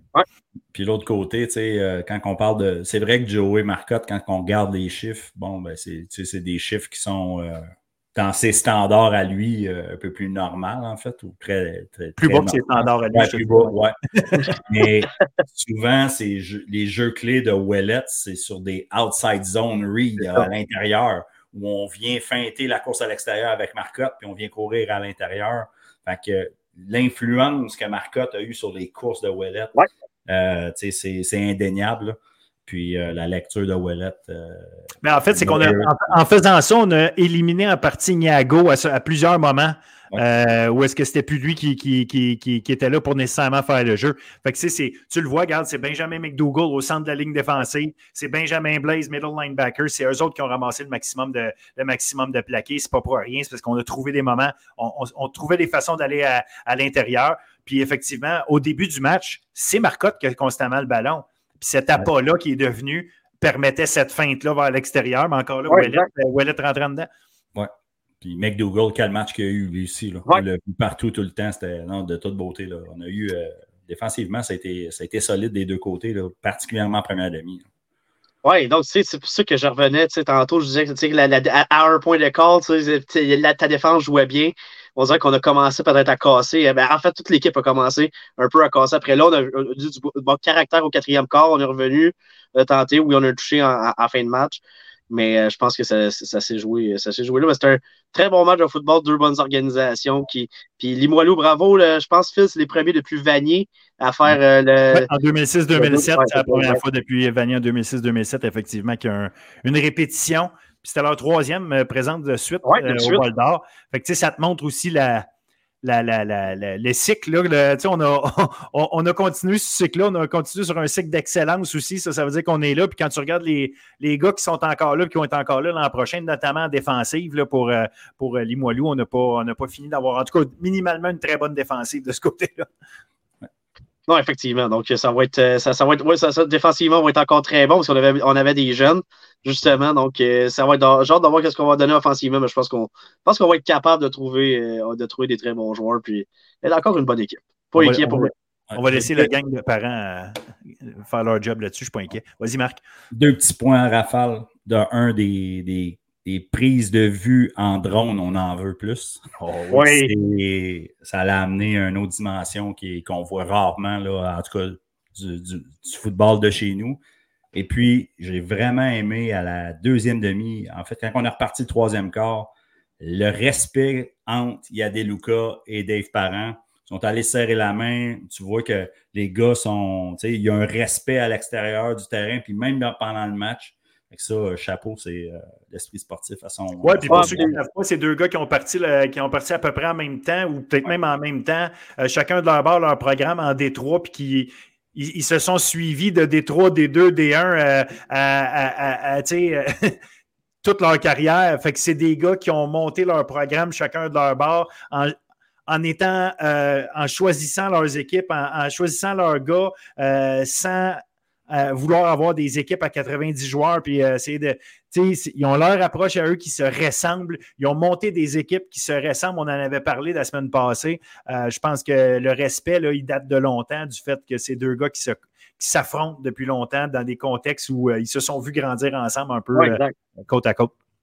Deux sommités dans le monde du football collégial ici au Québec. Donc, chapeau à, ces deux, à ces deux entraîneurs. Puis, on, on, leur souhaite encore des, bonnes saisons. Je, pense que je suis pas inquiet pour eux. Deux excellents programmes de football au Québec. Absolument, absolument. Fait que euh, on va passer à des deux. On va passer à des deux. Le lendemain, le samedi, euh, samedi après-midi, on avait Saint-Hyacinthe contre Lévis. Encore là, beaucoup de points. 42-32, c'est fini en faveur de Saint-Hyacinthe. Sauf que euh, ce match-là, en deuxième demi, on a vu deux équipes qui se frappaient coup pour coup. C'est comme s'il n'y avait plus de défense qui, tenait. Mais euh, en première demi, c'était phénoménal la façon dont Saint-Hyacinthe a pris le contrôle de ce match-là. Euh, menait 22-4 à un moment. Euh, en fait, c'était 25-11 à la fin de la demi. Mais euh, Xavier Roy, Xavier Roy, on n'a jamais solutionner Xavier Roy de tout ce match-là pour Lévis. On n'a pas vu venir à quel point ils allaient courir et comment ils allaient courir parce que visiblement, euh, écoute, la, recette était là. On la voyait euh, s'installer jeu après jeu, puis euh, Roy fonctionnait, arrivait à le faire. Euh, donc, euh, Will, je ne sais pas comment tu as vu ça de ton côté. Euh, je vais te lancer pour celle-là que tu commences tes commentaires. Mais regarde, moi, c'est. Le, déroulement du match, c'est essentiellement ça. C'est la première demi, comme on a réussi à voir, créer ça tout de suite, l'écart entre les deux équipes en, envoyant Roi et en utilisant Roi. Puis, écoute, c'est des courses de 51 verges, 60 verges pour des touchés. Là, donc, euh, ah, puis on l'a euh, utilisé aussi sur, sur, des petits jeux, des, des, des, passes pièges, des passes. Euh, donc, on, l'a utilisé. C'est beaucoup de, beaucoup de verges combinées. Hey, 361 verges au sol pour Saint-Hyacinthe dans ce match-là. De verges. Je parle ici de gain net. Là. Oui. Ça, c'est exceptionnel. Donc, c'est tout un match pour Xavier Roy. On ne savait pas si, à un moment donné, avant la fin de la saison, s'il était en forme ou quelque chose, mais ben, visiblement, il l'était. Euh, en tout cas, s'il n'était pas en forme puis il a joué un match comme ça, j'aime ça, j'aimerais ça ne pas être en forme comme ça puis produire. Euh, alors, écoute, ça a été exceptionnel. Lévi, aucune solution, mais aucune solution contre Xavier, contre, contre Xavier Roy. Euh, je pense que, écoute, je pense qu'on est rentré dans le vestiaire à demi, on voyait Xavier Roy dans le vestiaire. Je pense qu'on avait, on, voyait encore des ondes de Xavier Roy. C'est, non, il était tellement partout. On a tellement été capable de, de, rien faire de, ce côté de la défensive de Lévis, mais eh, chapeau à Saint-Hyacinthe qui a trouvé les stratégies pour aller battre cette défensive-là. C'est ce front défensif qui était quand même assez, euh, assez bon, là, puis il l'avait prouvé toute l'année. On était capable de courir là-dedans. comme je l'ai dit, on l'utilisait Roy sur des passes pièges, donc euh, euh, des, des, des, petits gains, puis c'est Roy qui est transformé souvent ces petits gains-là en des longs gains avec euh, en étant très bon après l'attraper ou après le premier contact, même sur la course. Donc, toute une performance de la part de Saint-Hyacinthe. Il faut donner crédit à la ligne à l'attaque de Saint-Hyacinthe qui a joué tout un match, qui s'est présenté, qui, tu sais, c'était une, ligne une grosse ligne défensive qu'on affrontait. je, le répète depuis, euh, le début de l'année. Mais les Lévis, ça a toujours été dans leur identité. Donc, dans les tranchées, c'était des équipes physiques, des équipes fortes. Saint-Hyacinthe n'a pas eu peur de, les battre physiquement et stratégiquement. on les a battus les deux, aux deux niveaux, selon moi, du côté de la ligne à l'attaque. Puis j'ai aimé, c'est qu'on a amené des alliés rapprochés, euh, des centres arrière pour rajouter à la protection, pour être encore plus robuste. Donc, euh, on, a trouvé, on a trouvé des bonnes stratégies. Donc, je pense qu'il faut donner crédit à, à coach Deschamps et, et monsieur et Mallette, le coordonnateur mm-hmm. offensif, pas de Mallette. Donc, qui ont eu, qui, ont, qui avaient bien solutionné le, qui avait bien solutionné la défensive de Lévis. On avait fait nos devoirs, visiblement, puis, ça a marché. On n'a pas marqué 42 points par hasard. Là. Oui, absolument. On, avait, euh, on était là euh, sur place, euh, Phil et moi. c'est une après-midi parfaite pour jouer au foot. Ah c'était toute une température. C'était merveilleuse. Fait qu'on savait qu'on allait voir aussi, on verrait les, deux playbooks ouverts au niveau offensif.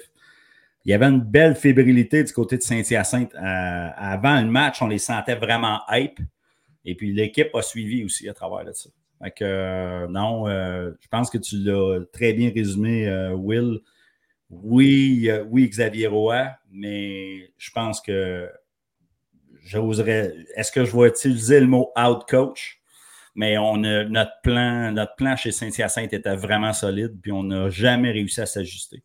Je me serais attendu en deuxième demi à ce qu'on vienne amener des ajustements parce que déjà en partant, euh, les coachs de Saint-Hyacinthe, le coach offensif, a, posé des mines. Fait qu'on est allé, on commençait, on sortait des gars, on sortait Xavier Roy dans le swing. Il n'y a personne qui le suivait. OK, parfait, je garde ça. Après ça, on est, euh, on a rempli la box. Whoops. Euh, défensivement, à Lévis, on ramenait du monde à l'intérieur. Ça ne nous, a pas, ça nous a pas aidé. On a arrêté de le faire de tout le match. Après ça, le GT counter. Sur la ligne à l'attaque, le garde et le bloqueur qui décroche. Si vous ne connaissez pas le GT counter, allez, allez voir des vidéos sur YouTube. Le bon vieux GT counter. On l'a abusé, là mais on l'a abusé. Puis, défensivement, Lévis, on a voulu jouer du men. Donc, ce que ça faisait, c'est que nos halfbacks, pauvres halfbacks, qui, eux autres, dès que le jeu sortait à l'extérieur dans leur zone, ben, eux autres, vu qu'ils étaient men, la plupart du temps, étaient côté opposé en plus de la course. Fait que on avait un trou béant, puis là, on a abusé. Puis, euh, puis, on, ça faisait, on l'a vu, ça faisait reculer les halfbacks, justement, qui de toute façon, même s'ils avaient été là, il aurait fallu qu'ils prennent le temps de, un, battre le bloc, le bloc du, receveur devant eux, ce qui est déjà une première chose, puis après ça, euh, aller, aller frapper, euh, aller réussir à plaquer, que ce soit Roux ou peu importe, ou Cloutier. et là, et tu n'aurais pas été plus avancé si tu t'en venais, tu te compromettais, puis qu'il n'y avait plus personne au deuxième niveau, tu sais. Fait que tu aurais été. Euh, non, exact. Fait qu'en ce sens-là, la, stratégie offensive, comme, comme tu disais, William, était, était top. Là. On, avait, on avait bien vu ça, mais les ajustements n'arrivaient pas. Euh, d'une part. Puis, tu sais, oui, la, le front défensif, euh, en fait, c'est la boxe défensive de Lévis en groupe qui était très solide. Cette année, ben, je parle pendant l'année, là. Hum, Euh, mais dans le match, dans le match, la, la ligne offensive de Saint-Hyacinthe, physiquement, a complètement, mais complètement anéanti la ligne défensive. La différence était flagrante, là.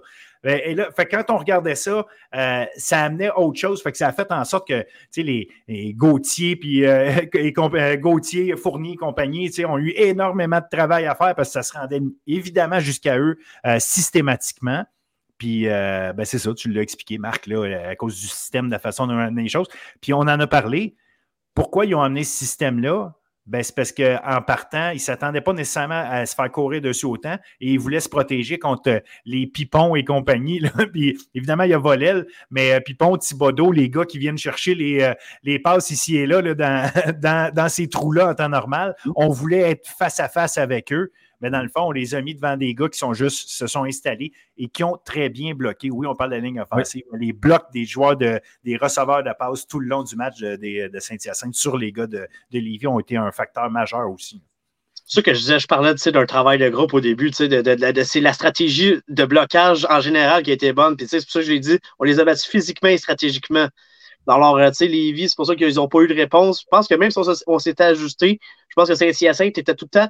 Puis, tu sais, moi, je vais l'utiliser, Marc, le mot de, de- de- de la- coordination de l'attaque de Saint-Hyacinthe versus la, la coordination de la défensive de, de, Lévis, il n'y en avait pas de solution. Parce que j'ai- toujours trouvé que Saint-Hyacinthe était une shot à l'avance, même Ouais. deux shots à l'avance. sais. C'était le jeu d'échecs, puis on pensait déjà comment qu'on allait mettre l'autre échec et mat. Fait que je pense que si on a, Lévis, on s'attendait probablement à ce que Lévis s'ajuste, puis on aurait eu une solution si Lévis s'était ajusté. Ouais. Mais euh, Lévis ne l'a pas fait, donc on a pu continuer à, jouer le, plan de match initial qu'on avait. Alors, on avait plus d'une stratégie dans, notre- sac, tu sais. Donc, euh, euh, chapeau. Puis, on a tellement très bien couru que ça a tout enlevé la pression sur Antoine Ouimet qui a juste fait son travail quand on lui a demandé de le faire. Puis, euh, il, il- il- il a aidé dans cette victoire-là. Il écoute, c'est rare, rare qu'on va dire ça. Peut-être la première fois aussi, mais Antoine Ouimet qui est un complément dans une attaque. C'est, ça a été Mhm. quand même ça. Ça a été quand même oui. ça en fin, en fin de semaine. Tu sais, Puis c'est ça, tu parlais d'un coup d'avance. là. Je reviens encore au troisième quart. Quand on a commencé à vouloir couvrir le swing, on est venu courir avec Antoine en arrière du counter dans un bash. Que, tout était là. là. Vraiment, le, Exact. le- le timing était parfait. Euh, fait que non, au côté, euh, c'était un match pratiquement parfait là, du côté de la- de Ouais. l'attaque de, de Saint-Hyacinthe. Mais sais, ça a fini avec 1100, euh, 1085 verges combinées. Hein. Ça, ça veut dire qu'il y en a Exactement. un l'autre bord, là, euh, le, le numéro 11, en fait, là, pour, ne pas, pour ne pas le nommer, M. Cloutier. Euh, quel match encore aussi. Là. C'est- Ouais. il, il est resté dans le match. Euh, on- le RPO, on l'a vu encore. Euh, fait qu'il a- il abusait de la verticale. Ça fonctionnait. Puis Bourgo, ben, Bourgo étant Bourgo. Ben, il finit avec 185 verges, puis on n'en parle pas comme s'il n'avait rien fait. tu sais. Ça pue, là. Il Ouais, finit ça avec pue longtemps, c'est 27 185 verges au sol, Bourgo. Euh, c'est C'est un, un- par course, non, il ne faut pas. euh, c'est- en fait, c'est que. C'est parce qu'on n'était pas rendu à Lévis encore, c'est pour ça. donc. Non, ben oui, euh, euh, ça peut être ça, mais la réalité est que euh, le- le- la bataille de gagner par l'attaque de Saint-Hyacinthe contre la défense de, euh, de Lévis a tellement. C'est tellement ça l'histoire du match Mhm. que l'autre partie de la game, c'est comme si on n'en parle pas, mais la réalité, c'est que euh, à partir de la deuxième. un, C'est le- ça. Lévis, Lévis a gagné à deuxième demi. hein, si on regarde juste les points, là, OK? Lévis a 21 gagné à deuxième demi. Fait que- mais mais c'est juste que parce qu'il de- il, il répondait coup pour coup, là. C'est pas vrai que Saint-Hyacinthe a maintenu son excellence défensive tout le long. Non, ça, on a vu les failles de Ils ont, réussi à, ils ont réussi à s'ajuster. Cloutier, tu parlais de Cloutier, ça finit avec 320 verges, deux passes de toucher. Euh, puis euh, Bourgo avec ses 185 verges dans le match. Fait que tu sais, il y a eu, il y a eu de, de- de l'attaque qui venait d'un peu partout, qui était, on a utilisé un paquet d'outils différents euh, pour, euh, pour Lévis. On a réussi à faire des bonnes choses. Ça revient juste vraiment à l'histoire qu'en première demi, on s'est fait prendre de cours rapidement. Mhm. Puis comme on n'a pas réagi, ben, quand notre attaque s'est mise à devenir très efficace, ben, leur attaque à eux continuait de fonctionner. Fait qu'on n'a juste jamais rattrapé le, le- le- le retard. Non, c'est ça, on a vu les faiblesses de la défense de Saint-Hyacinthe en deuxième demi. On a vu, tu sais. Puis ça ressemblait étrangement à la deuxième demi à John Abbott en quart de finale. Tu sais, où que, là, l'attaque, l'autre attaque commençait à aller. Puis c'est notre attaque à nous qui nous a sauvés euh, à cause de cette trajectoire. Contre John Abbott, c'est parce qu'on avait tellement pris une bonne avance que finalement, euh, au score, euh, on était chanceux parce que d'après moi, il y avait cinq minutes de plus au match. Puis peut-être qu'on parle même pas de Saint-Hyacinthe qui a gagné le bol d'or. Honnêtement, là. Alors, Il alors, aurait, tu sais, fallu, non, euh, il, il aurait fallu colmater la brèche, là, mais oui. euh, Ouais, c'est ça, oui, mais exact, mais ça ressemblait quand même à ça en deuxième demi, tu sais, c'est parce que, non, mais je parle plus, moi, je parlais plus du match à Abbott parce qu'ils auraient pu gagner le match à Abbott, perdre Ouais. le match à Abbott puis ne pas être là. Mais ça ressemblait étrangement à ça en deuxième demi. L'attaque, euh, la défensive avait plus de solution, mais notre attaque compensait, ils ont quand même marqué 17 points, même si tu perds la deuxième demi au score. Alors, tu sais, c'est là que ça s'est joué, puis ça s'est joué en première demi aussi, puis ça s'est joué dans, comme parle j'en parle depuis tantôt, un combat stratégique. Mais oui, effectivement, Cloutier, Lacroix, ben, j'ai encore vu des belles choses de ce duo-là. Euh, Boucher était très bon aussi euh, offensivement. Puis Cloutier, on en parle, Marc, depuis, depuis les semaines, c'est une progression. Ce gars-là encore, on il est ressorti de la deuxième demi, puis malgré qu'on est en arrière au score, ce gars-là, il a l'air inébranlable. Il a l'air inébranlable. Je ne l'ai jamais vu, tu sais. Vous, autres, vous, en plus, vous devez l'avoir constaté encore plus sur place. là, mais ce gars-là a un calme olympien pour moi. Euh, il, a, il, a, il a Il continué à la shape qu'il a, à la shape qu'il a, Ouais. être capable de faire ce qu'il fait, il faut que tu aies un cerveau à Non, bonne place. Parce que je peux te garantir qu'il n'est pas. Il, il- il est pas imposant face à qui que Non, ce soit c'est sur le terrain. Ouais. Ouais, Et- effectivement, c'est. c'est- c'est- Il est intelligent. C'est- ouais, C'est ça, exact. il Donc, oui, puis, euh, il est inébranlable aussi. Quand on est, en- on, a- on est allé le rencontrer, très, très stoïque, très euh, posé. Oui, oui, oui, exactement. Tu, sais, tu, tu voyais évidemment, il y avait la déception, mais Mhm. tu sais, c'était pas Ah oui. quelqu'un qui était en train de. de- de- il n'avait pas perdu le contrôle. il était, Non, c'est très vrai. il a- moi, je pense que c'est ça, c'est une clé qu'il faut, qu'il faut en parler parce qu'il a, il a continué d'inspirer ses coéquipiers qui ont continué qui ont dit sais, tu veux jouer pour un Thomas Cloutier. Tu sais, tu veux, t'as Thomas Cloutier derrière le centre, tu as une ligne à l'attaque, tu es des receveurs, tu veux jouer pour ce gars-là. Tu sais, ben, parce qu'il il continue de t'inspirer confiance, puis c'est pas pour rien qu'on a commencé à être euh, un peu plus euh, un peu plus euh, bon en deuxième demi. Donc, non, chapeau Cloutier, j'ai encore adoré son match. Puis comme je dis, Lacroix Boucher, j'ai bien aimé. Baudouin aussi, qui était excellent euh, dans ce Malheureusement, match-là. blessé, malheureusement Ouais. blessé pendant le match. hein. Ouais, exact. Euh, belle avance qu'on a vu des belles choses, qu'on a utilisé un peu comme un couteau suisse. Il y a d'ailleurs lancé une passe de toucher euh, dans, dans Ça va être un spécial, ce belle avance-là, avec ses 6 pieds 7 pouces. euh, Oui. euh, c'est- c'est- il détonne, il détonne, puis euh, il bouge très bien. Écoute, non, Oui, exact. euh, Il y a une belle mobilité. euh, c'est un gars qui va être intéressant à suivre plus loin, là, qu'est-ce qu'il va être capable de faire, parce que c'est Ouais, comment va on va l'utiliser, quel genre de joueur, va- comment il va être utilisé euh, au niveau supérieur. Donc, non, des belles choses côté de Levy, surtout offensivement. Je pense que c'est défensivement que ça a été, ça a été Exact. catastrophique. Malheureusement, c'est là que ça s'est joué.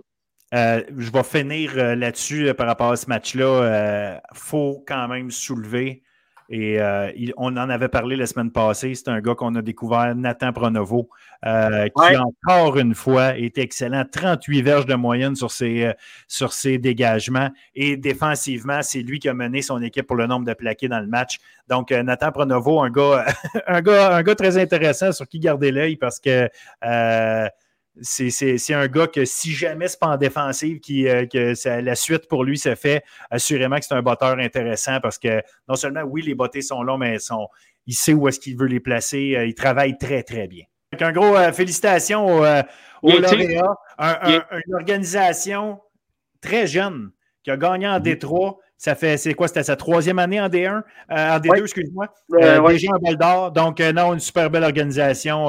Ça, on, par- on parlait des organisations de Limoilou, de Grasset, là, qui, ont, qui ont grandi au fil des années. Ben, on, on voit en tout cas une organisation à Saint-Hyacinthe qui est en train de, de suivre des bons pas.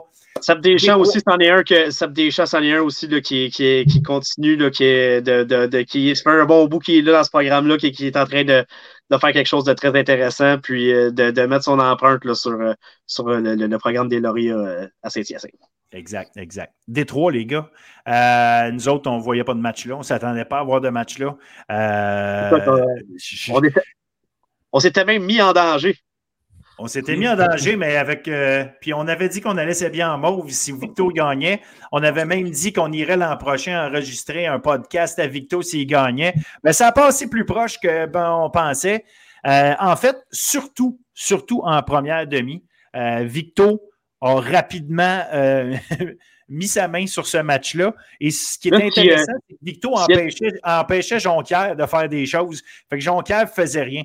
Par contre, en deuxième, en deuxième demi, le Jonquière, on, appelle ça un takeover. Ils, ont, repris euh, leur dû, appelons ça comme ça. Euh, dans le fond, ils ont gagné la, deuxième demi 22-3. Euh, ouais, mais c'est ça. Fait que là, tu t'entends ça 22-3 du monde qui n'a pas regardé le match. Là, on filme pas. C'était vraiment 17 à 6 victo à la demi. Mhm.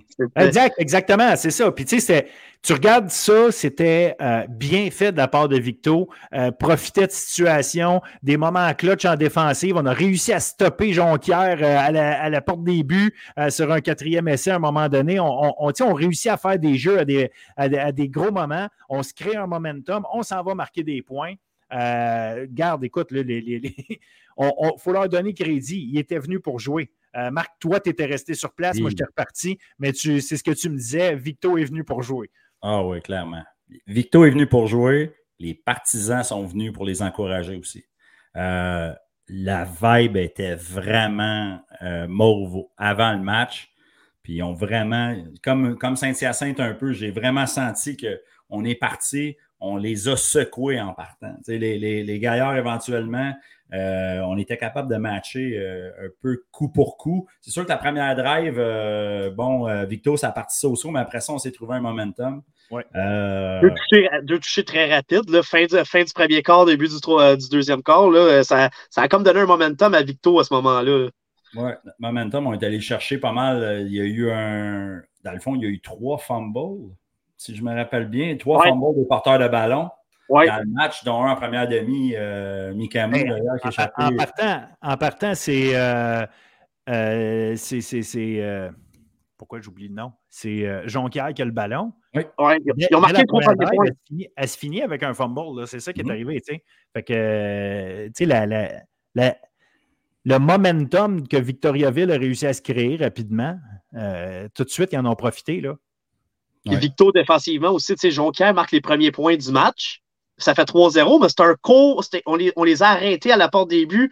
même que Jonquière a respecté Victo à ce moment-là. C'est même pas dit on va l'essayer. Ils ont pris le, un placement de Riverge.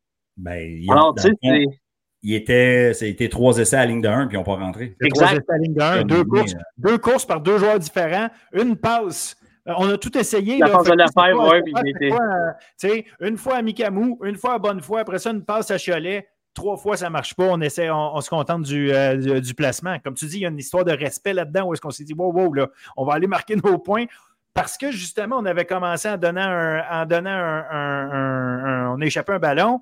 Après ça. on fait une bonne drive. Puis là, tu dis, on ne peut pas finir sans, avoir de points. Là, on va tellement. Fait que, au moins, on est allé chercher ces points-là. Mais quand même, quand même, ça lançait un message.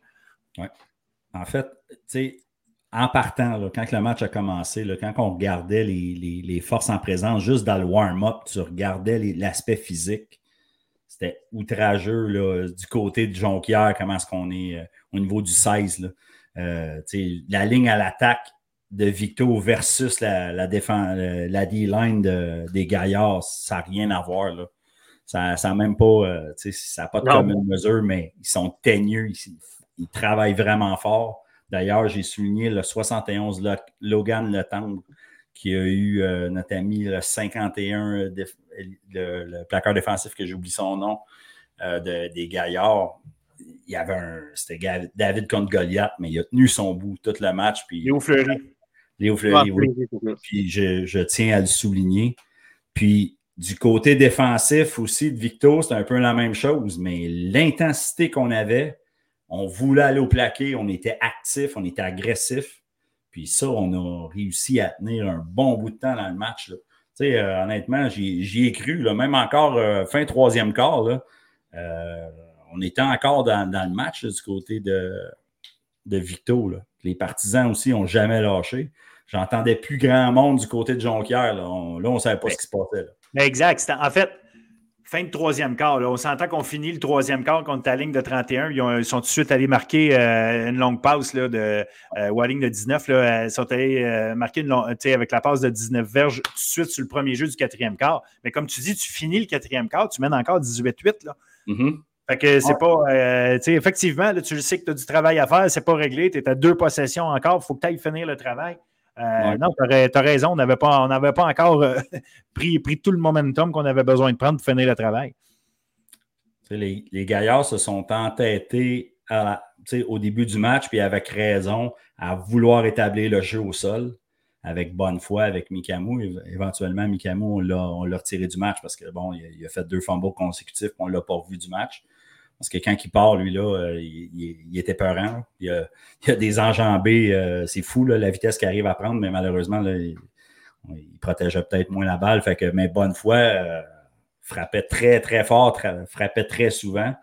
Puis éventuellement, on, les a épuisés aussi avec ça. Vers la fin, il n'y avait plus vraiment de ressources du côté de Vito.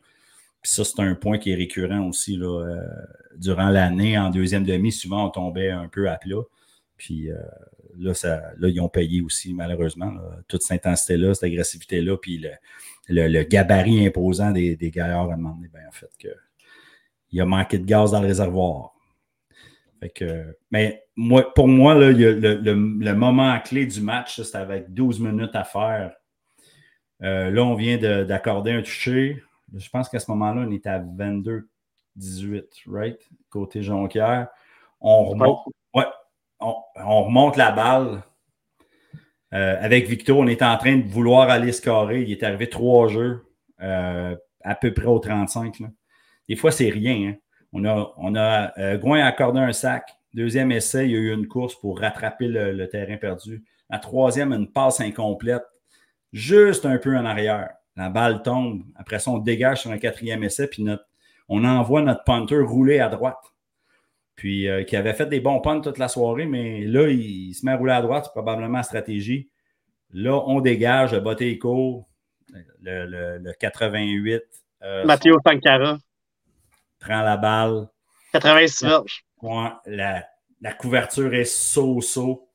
Il trouve une brèche. Puis le match est terminé avec ça. Ben, en fait, c'est à ce moment-là que Jonquière prend les devants. C'est sur ce jeu-là. Oui, c'est ça. Oui, 18-15, Après ça, euh, Victo, Victo euh, a sa drive entre les mains, euh, essaye de faire de quoi, mais se fait complètement arrêter. Il ne se passe absolument rien. Jonquière, en fait, Jonquière est même revenu. puis oui, c'est ça. Non, la, fois d'après, Jonquière a tout de suite marqué, effectivement, pour ajouter son, mm-hmm. son, son, autre touché, mettre ça 28-18. Fait que, c'est que, tu sais, on parlait justement dans la game contre, euh, dans Division 2, euh, c'est là Jonquière est devenu insolutionnable. on n'était plus, on plus capable de trouver de, de réponse. Jonquière, jeu après jeu, on dirait que tout fonctionnait. Euh, tu as peut-être raison. Il y avait peut-être effectivement des, tous les efforts qui avaient été mis avant. à un moment donné, subir autant de poids et de force mm-hmm. aussi longtemps l'adrénaline peut aider, mais euh, il y a des limites à ce qu'elle peut faire pendant un match complet. Puis là, quand tu tires de l'arrière, puis tu t'es battu comme ça, là, on tombe, euh, on est, on est tombé à plat. Puis là, la foule de Jonquière a embarqué. Là, là, ben, le retour de beauté de Sankara a donné, euh, donné un nouveau saut. Parce que même à ce moment-là, là, je vais Marc, je suis allé voir comme il faut. C'était 18-15 Victo. Oui, c'est ça. on à ce moment-là. Parce qu'à ce moment-là, je, regardais le match dans mon salon, puis je me disais, si Gouin met juste la. Ça aurait peut-être pas un premier essai, mais il fait juste mettre la, place au, la, balle au bon moment. On été en position pour faire un botté de placement. Puis on a trois points, puis on mène le, le match 20, on a raté le match 21-15 à ce moment-là. Finalement, ça retourne l'autre bord, c'est 22-15. Alors, c'est. Alors, écoute, euh, Victo, là, pendant la majorité du match, ça a été pour moi la meilleure équipe. Puis Gouin, moi, il m'a impressionné dans ce match-là. Parce que c'est un gars sur qui on avait des doutes. On, venait, écoute, on, venait, on arrivait de gagner une demi-finale 7 à 2 avec aucun touché dans le match. Contre la Nodière. Alors là, on se disait, hey, comment qu'on va être, est-ce qu'on va être capable de rivaliser contre Jonquière? Tu sais, avec, là, avec Alexandre Gouin, là, il y a eu quelques moments, comme cette passe-là, puis d'autres, que le moment, il était très bon, là. Il s'est fait frapper. Ça, c'est s'il a été victime de ce sac, là, mais on s'entend-tu qu'il y en a peut-être un où il a gardé le ballon un peu trop longtemps parce qu'il aurait pu, mais les autres, c'est de la pression qui, arrivait de partout, puis il n'y avait même pas le temps de. Je jouais plus pour sa survie.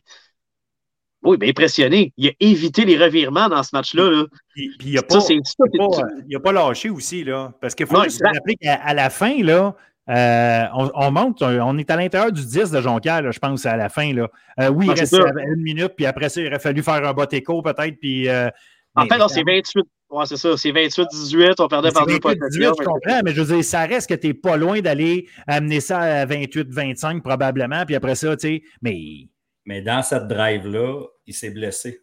Gouin s'est blessé, puis on ne le voit pas dans les statistiques, mais c'est Sébastien Lessard qui a ah, complété trois passes dans ce drive-là oui, Oui, c'est vrai, c'est Sébastien Lessard qui est allé faire les passes à Lebel, Arsenault et Germain de suite, là, les 10. Oui, oui, oui, exact. D'ailleurs, je l'ai souligné parce que hey, le gars, il est arrivé sur un quatrième essai 10. Là.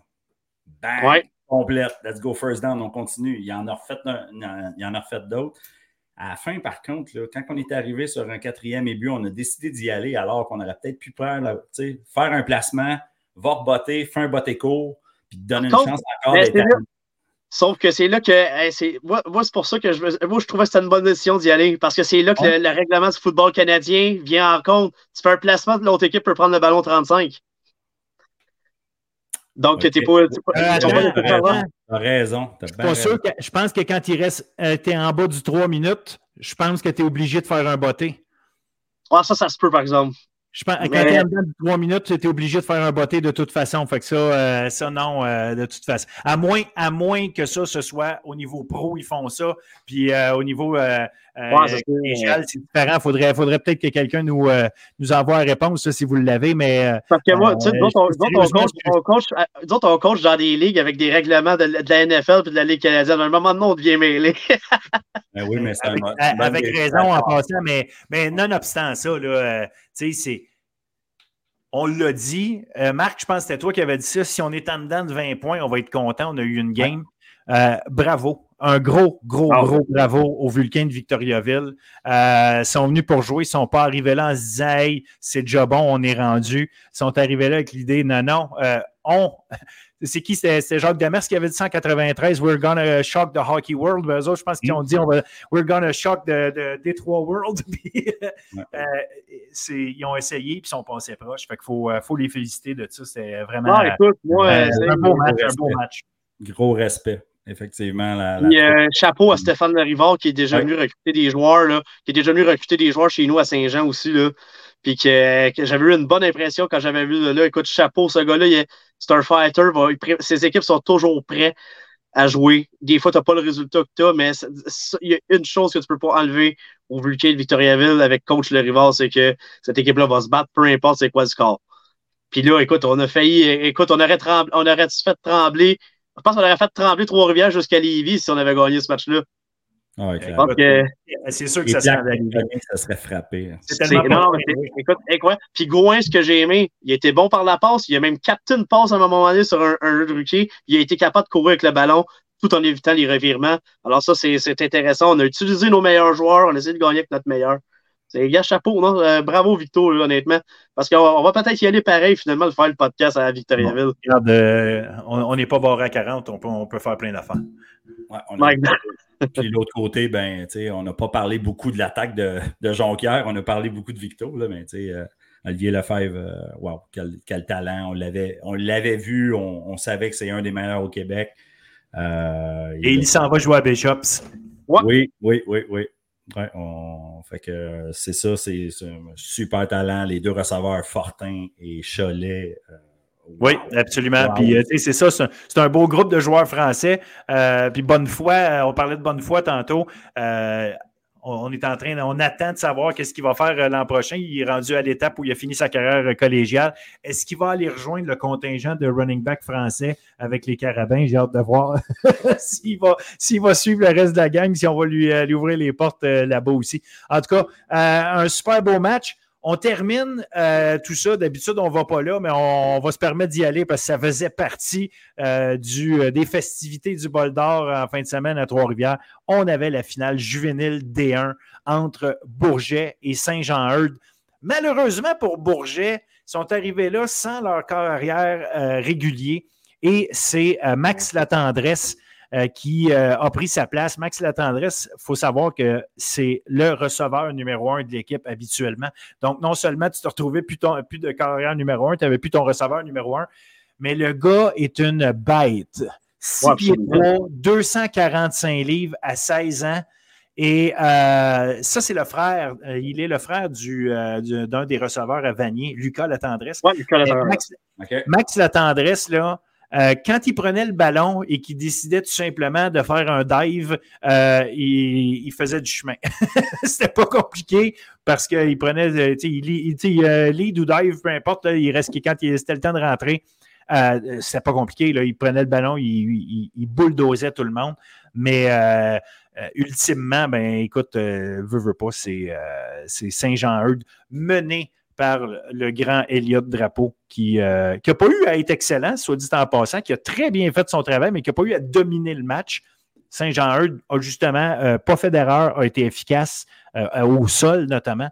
Puis, ultimement, ben, victoire, victoire des Condors de Saint-Jean-Eudes pour le bol d'or en division 1 juvénile. Will, je sais que tu as vu le match tout de ton côté. Comment tu as vu ça? Non, effectivement, pour Bourget, moi, je connaissais quand même un peu Bourget parce que j'ai deux anciens à Saint-Jean qui jouent à Bourget, donc j'avais vu quelques matchs de eux cette année. J'ai eu la chance euh, euh, de me déplacer. Non, la, tendresse, moi, il m'a impressionné. Euh, il était gamer. Écoute, c'est lui, il finit avec, c'est lui qui finit avec le plus de verges au sol pour, pour Bourget. C'est lui qui, qui était le corps arrière qui est arrivé là, se lance pour 181 verges, 20 en 29, tu sais. il était bon, là. Il a été, il a été très bon. Non, exactement. Pas l'interception, lance une passe de toucher. Moi, je l'ai adoré dans ce match-là. Euh, comme tu l'as dit, écoute, ça, son gabarit fait en sorte qu'il peut euh, nous amener de, très belles choses sur un terrain. Euh, de l'autre côté, évidemment, il y a de drapeau, c'est l'histoire. Saint-Jean, saison parfaite, évidemment, avec ce titre. Donc, il y a de drapeau qui euh, n'a pas même pas eu besoin de lancer une passe de toucher dans ce match-là. Il a juste fait ce qu'il avait à faire. Mais c'est notre duo de porteur de ballon qui s'est occupé de, du match, Drogué et Bégin, qui ont été exceptionnels. Bégin a donné le ton très rapidement avec le premier toucher du match. Euh, une course, euh, une séquence où c'est Drogué qui amène ça à la, porte des buts, puis Bégin finit ça avec une course, une course assez robuste. Merci pour aller. Donc, non, moi, j'ai bien aimé, j'ai bien aimé ce match-là. C'est un très bon match de football, là, honnêtement. Bourget Bourget qui, s'est battu jusqu'à la fin. Là. Euh, ça finit 23-13 et 13 points de Bourget sont au quatrième quart. Euh, c'était 23 0 à, la, fin, à la fin, un peu comme euh, dans d'autres matchs qu'on a vus, on se relançait, mais c'est juste que Bourget, dans le fond, ben oui, puis il n'arrivait pas à stopper, justement. À chaque fois qu'il il n'arrivait pas à stopper Saint-Jean-Eudes. Donc, à ce moment-là, le trou se refaisait à chaque fois. Donc, euh, on avait amené ça, on avait ça, je pense, ouais, c'est ça, de, après ça, ça a fini 23-13, mais tu sais, 13 points, quart, cette équipe-là était résiliente. On a commencé à faire euh, des choses euh, intéressantes. Euh, bien aimé, écoute, c'est sûr, je vais prêcher ma paroisse, mais très content pour Johan Saint-Martin, qui est cette son dernier match, qui est tout un joueur défensif, puis que euh, comme, euh, comme, il a utilisé comme secondaire au centre, alors qu'habituellement, ce n'est pas, pas sa position, mais pour ce match-là, euh, on, savait, on, savait, à quoi s'attendre. Fait qu'on s'est dit, on va l'installer au milieu, puis il, couvrira le terrain qu'il a besoin de couvrir. Il l'a très bien fait, 10,5 plaqués. Oui, qui, avait été, qui était notre nickel corner une année, qui avait même été mon corps arrière une année, il y a deux ans, on avait été en finale de jouer les deux positions parce que avait un corps arrière que j'avais développé sur le temps parce qu'on n'avait plus de corps arrière avant le début de la saison finalement, ça va être une très belle run, mais euh, tout un, athlète d'exception. Absolument. Fait que, euh, écoutez, les gars, euh, je pense que une bonne heure, une bonne heure d'explication sur trois matchs ou quatre matchs, en fait, parce qu'avec celui du juvénile, je pense que le monde en a eu pour leur argent avec, avec notre show de, cette semaine. Ça met fin à notre saison de football, football, à analyser des matchs. Fait je veux vous remercier. Je veux remercier je veux remercier tous les coachs. Je veux féliciter les joueurs. Féliciter les coachs, les remercier. Leur disponibilité est tellement, tellement appréciée quand on veut poser des questions, quand on veut jaser avec tout le monde. Euh, merci aux joueurs aussi de prendre le temps de, euh, de, répondre à nos questions quand on les tag. Merci de nous dire merci. C'est vraiment apprécié. Sachez qu'on euh, on adore ça. Oui, en fait, vraiment, on a eu des beaux commentaires. Merci, les commentaires, c'est extraordinaire. Ceci dit, je fais des merci, mais on est là la semaine prochaine On, Mhm. on revient la semaine prochaine. La semaine prochaine, c'est la tournée des euh, prix individuels, les euh, bulletins sportifs, euh, les trophées ou bulletins sportifs, si on peut les appeler de même. Sais, quelqu'un qui était un, un ancien joueur là, qui était à la retraite là, ou quelque chose, un ancien coach là, qui, qui a eu, qui a eu de la renommée, puis on pourrait appeler ça comme ça, tu sais, comme les Félix ou les. euh, Les Ah, Pete ouais. Christomalis, on pourrait aller là. Je sais pas. Ah, on-. C'est un peu long ça par contre, c'est juste. Eh ouais, mais on peut appeler ça les Pete. Un Pete, tu sais, tu reçois un Pete. Ah, ouais, le P. Joueur offensif, il y a tel nom d'un. Ouais, ouais, j'aime ça, j'aime ça. Joueur défensif, ouais, ouais. Euh, On, on brainstormera là-dessus. Je pense qu'il y a quelque chose à faire avec ça. De toute façon, euh, les gens qui nous écoutent, si vous avez des idées, là, amenez ça. Le, le trophée Marc Gagnon qui sera remis au géographe de l'année aussi. Le Puis le trophée Will Julien aux fans des Alouettes de l'année. Ouais. Ouais, moi, je vais voir en parade demain. euh. Ben, j'espère. Le trophée fait- Ben. En fait, je suis surpris que tu ne conduises pas un des, euh, un des chariots, Les euh, genres allégoriques. un des chars allégoriques. Ben, au prix que je paye mes billets, j'aurais, le droit- j'aurais sûrement le droit de pouvoir d'avoir l'honneur d'en conduire. Au, au moins, au moins, on a des pompons en avant, faire quelque chose, là, il me semble. Ouais, c'est ça. Hey, good, les gars, je vous remercie. Qu'on se reparle la semaine prochaine. Yes. Bye. Allez, boys.